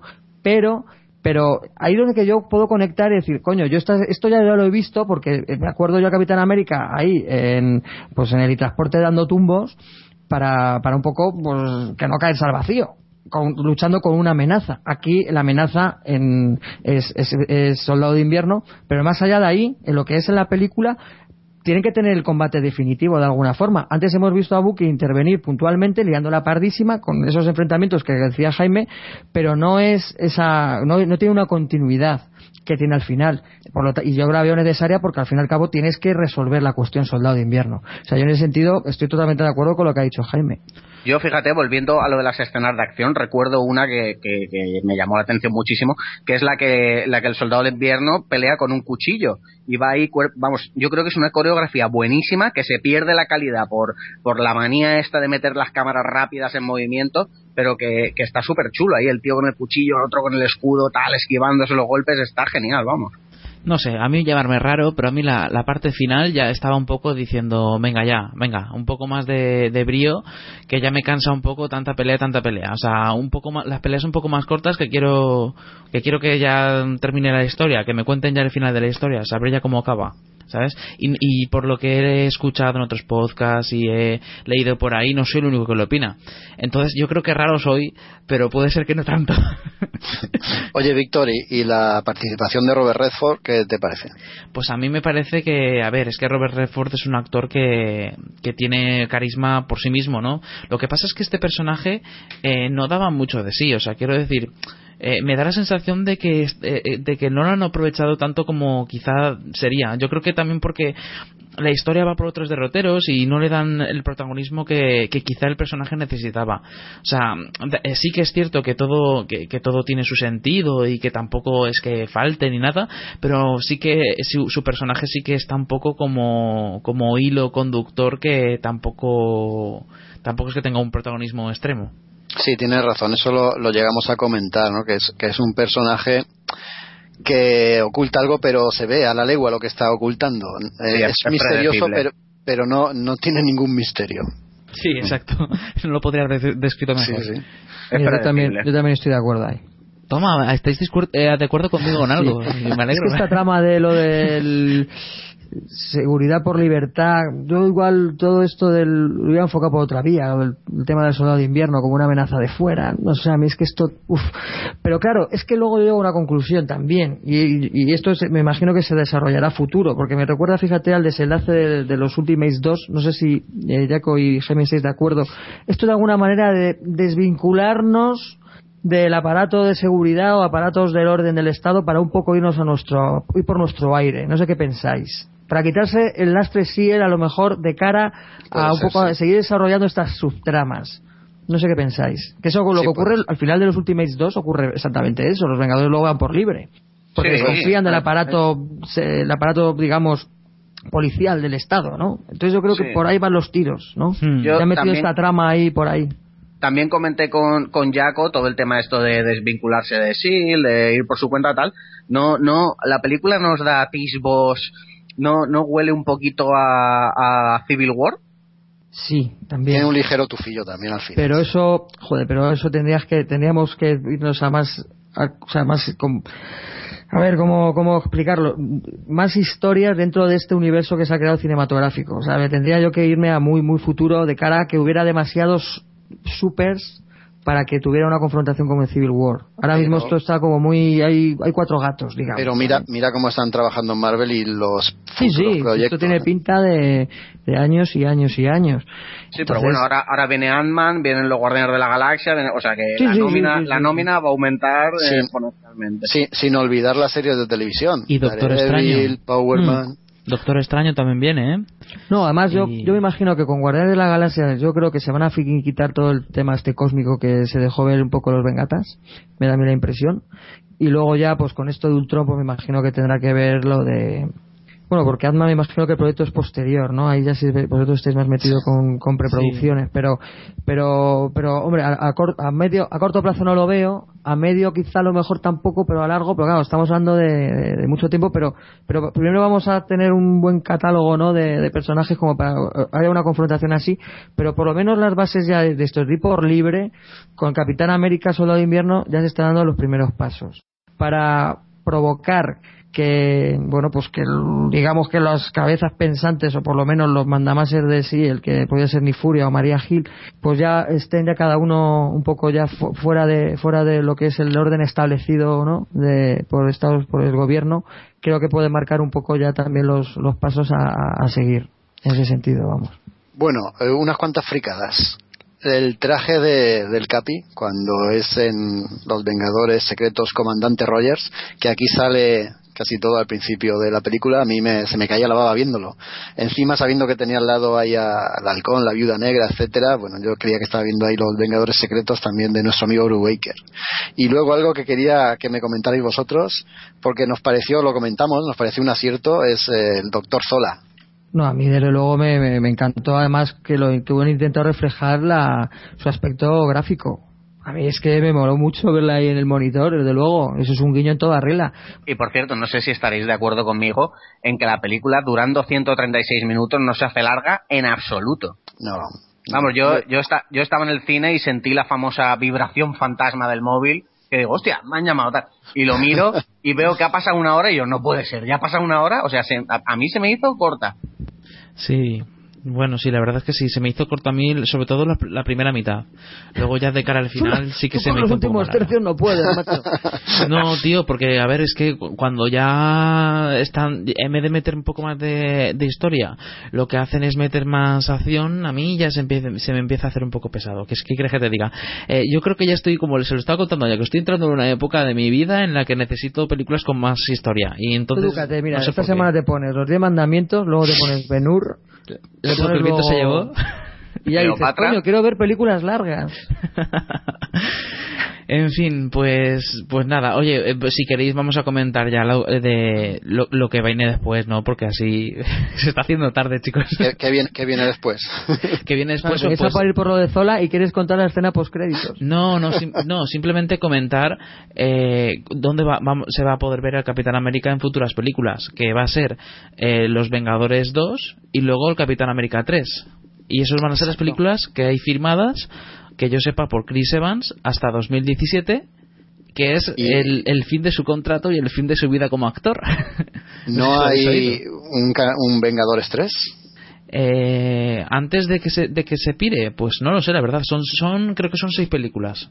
Yo es que he leído que él firmó por cuatro películas, lo que ya no sé si se refieren a cuatro del Capitán América o dos del Capitán y dos de Vengadores, No, no, eso no. ya no lo sé. Los, los actores de, de Marvel cuando firman, firman en total. Por ejemplo, el Samuel L. Jackson creo que firmó por 10 y de hecho ya está empezando a terminarse el cupo. Esto parece como, yo que sé, como si fuera un pack de cervezas. Entonces eh, creo que, que el, el Chris Evans ha firmado por 6 y ya lleva, pues si contamos las dos de Capitán América y la de los Vengadores, que son 3. 4 con los Vengadores 2, 5 con el Capitán América, pues quizá este de los Vengadores 3 también. antes. Y, y nos cuadra con Civil War. Pues puede ser. Yo lo veo más lejano. Hmm. Lo veo más lejano, pero bueno, ya hablaremos. Si en su día, pero la verdad es que sería una pasada todo ver todo eso. Buah, Civil War molaría un montón. Nos cuadra porque el final del Capitán América en Civil War cuadraría con el final del contrato de Chris Evans, ¿no? Bueno, bueno, bueno, voy a tener que poner un montón de avisos de spoiler. en este No, hombre, esto no, este- esto es de los cómics. Sí, sí, sí. Le dan el finiquito, pero eh, en plomo. Sí, salió en las noticias y todo. Igual que cuando se cuando pasó cierta cosa con Superman, Sí, o con Spider-Man. Con Spider-Man también, sí. bueno, pues yo qué sé, vamos a dejarlo aquí, porque si no queréis decir los. Eh, no spoilear, sino decir que hay escenas post-créditos. Sí, hay dos. Y, bueno, y, avisar de que hay dos escenas. O sea, salen los créditos, escena post-créditos, pero luego que nadie se vaya, porque después de los siguientes créditos hay otra escena post-créditos. Exacto, que no sé la costumbre que tiene la gente después de haber visto 500 películas Marvel. Exacto, es verdad. Siguen yéndose todos del cine. Es que es inaudito, oye, y no fallan, ¿eh? Los tíos, macho. Se van, se van todos. Sí, se piran todos. bueno, ¿qué vamos a hacerle? Bueno, muchachos, hasta aquí el especial del Capitán América. Mm. Si queréis decir algo a modo de conclusión sobre el personaje, aunque yo creo que ya queda poco por decir. Pues nada, yo por mi parte espero que hayamos logrado nuestro objetivo, que era eh, demostrar a la gente de que para nada es un personaje patriótico y banderizo de los Estados Unidos, sino un tío con mucha personalidad y, vamos, un crack que tiene un montón de, de, sagas que valen la pena en los cómics y que tiene dos peliculones que, que, vamos, que todo el mundo tiene que ver ya si es que no las ha visto.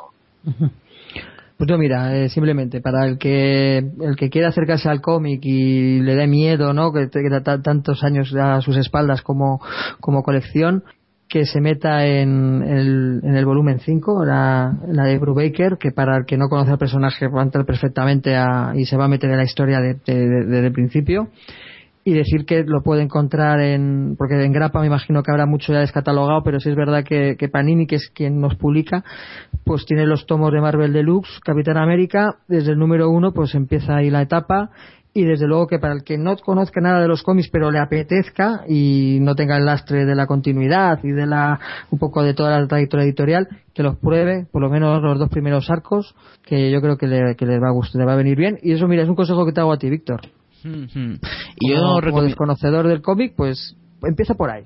Y yo recomiendo a los oyentes eh, que estén escuchando este especial de Capitán América que si algún día se cruzan con un grupito de frikis eh, marvelianos como estos, ni si les ocurre decir nada malo del Capitán América porque vais a, vais a salir escaldados como he salido yo en este programa. Yo del Capi siempre he tenido ahí un rinconcito en el corazoncito donde lo guardaba porque sus historias siempre me sorprendían en ese sentido, ¿no? Siempre defendía la libertad en contra de lo que la mayoría de, gente que no lo había leído pensaba. Y bueno, yo simpatizo mucho con, estos guionistas que lo han sabido llevar tan buenamente, incluso, por supuesto, y como no, con el que ha recomendado Álvaro, con la etapa de Brubaker, yo me sumo a su recomendación. Y bueno, hasta aquí hemos llegado. Muchas gracias, Álvaro. A vosotros, por Dios, a vosotros. Muchas gracias, Jaime. Nada, a vosotros ha sido un placer hablar de este personaje Marvel. Muchas gracias, Víctor. De gracias, nada. y, muchas, y muchas gracias a mí, de nada, y nos vemos o nos oímos la semana que viene con un programa que no tengo muy claro cuál es. Víctor, ¿cuál es? Pues el programa siguiente creo que es de cine y series, ¿no? Yo creo que antes de hacer un especial que tenemos ganas de hacer, eh, vamos a dar tiempo al equipo para preparárselo. No sé si deberíamos decirlo. Yo, yo creo que no pasa nada si lo decimos, ¿no? no pasa nada. No, pues eh, dentro de un par de semanas vamos a hacer nuestro especial True Detective para contar con pues con la moda que está de, que ha creado True Detective en el último mes, que todos los podcasts están haciendo su especial, pues nosotros vamos a tener nuestro rinconcito donde vamos a poder eh, opinar y debatir sobre esta serie. Y yo imagino que también dedicaremos bastante tiempo a debatir sobre su final y sobre posibles teorías. Y también yo voy a intentar recopilar esas teorías locas que han, han creado más de uno por internet, que hay algunas que vamos, tienen tela, según tengo entendido. es una serie que desde luego merece la pena y hablaremos con ella con más detenimiento. Y lo dicho, hasta aquí hemos llegado con este especial del Capitán América. Esperemos que os haya gustado, que os haya picado a leer sus cómics y sobre todo a ver las películas si no las habéis visto. Y lo dicho, nos vemos, nos oímos en una semana. Hasta luego amigos. un abrazo. Un abrazo. Un momento, un momento. No pares aún. No pares aún. que se me olvidaba decir la canción que viene a continuación.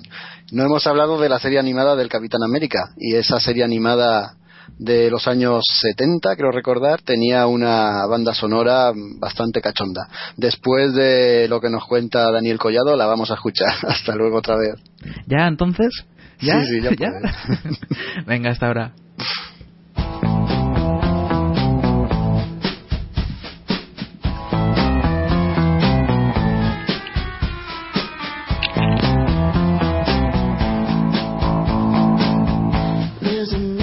Recuerda, puedes encontrarnos en www.hellofreaky.com. Pero también estamos en Evox, iTunes, Facebook, Twitter o Google Plus.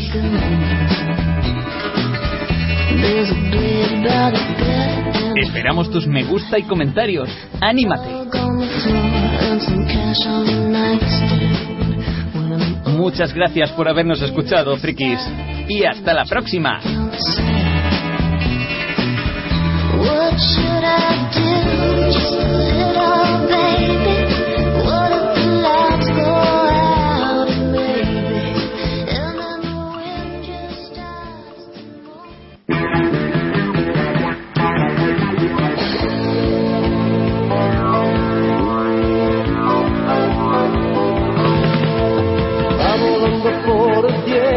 Altísimo Capitán América. Con sus tres colores él se identificará, Capitán América.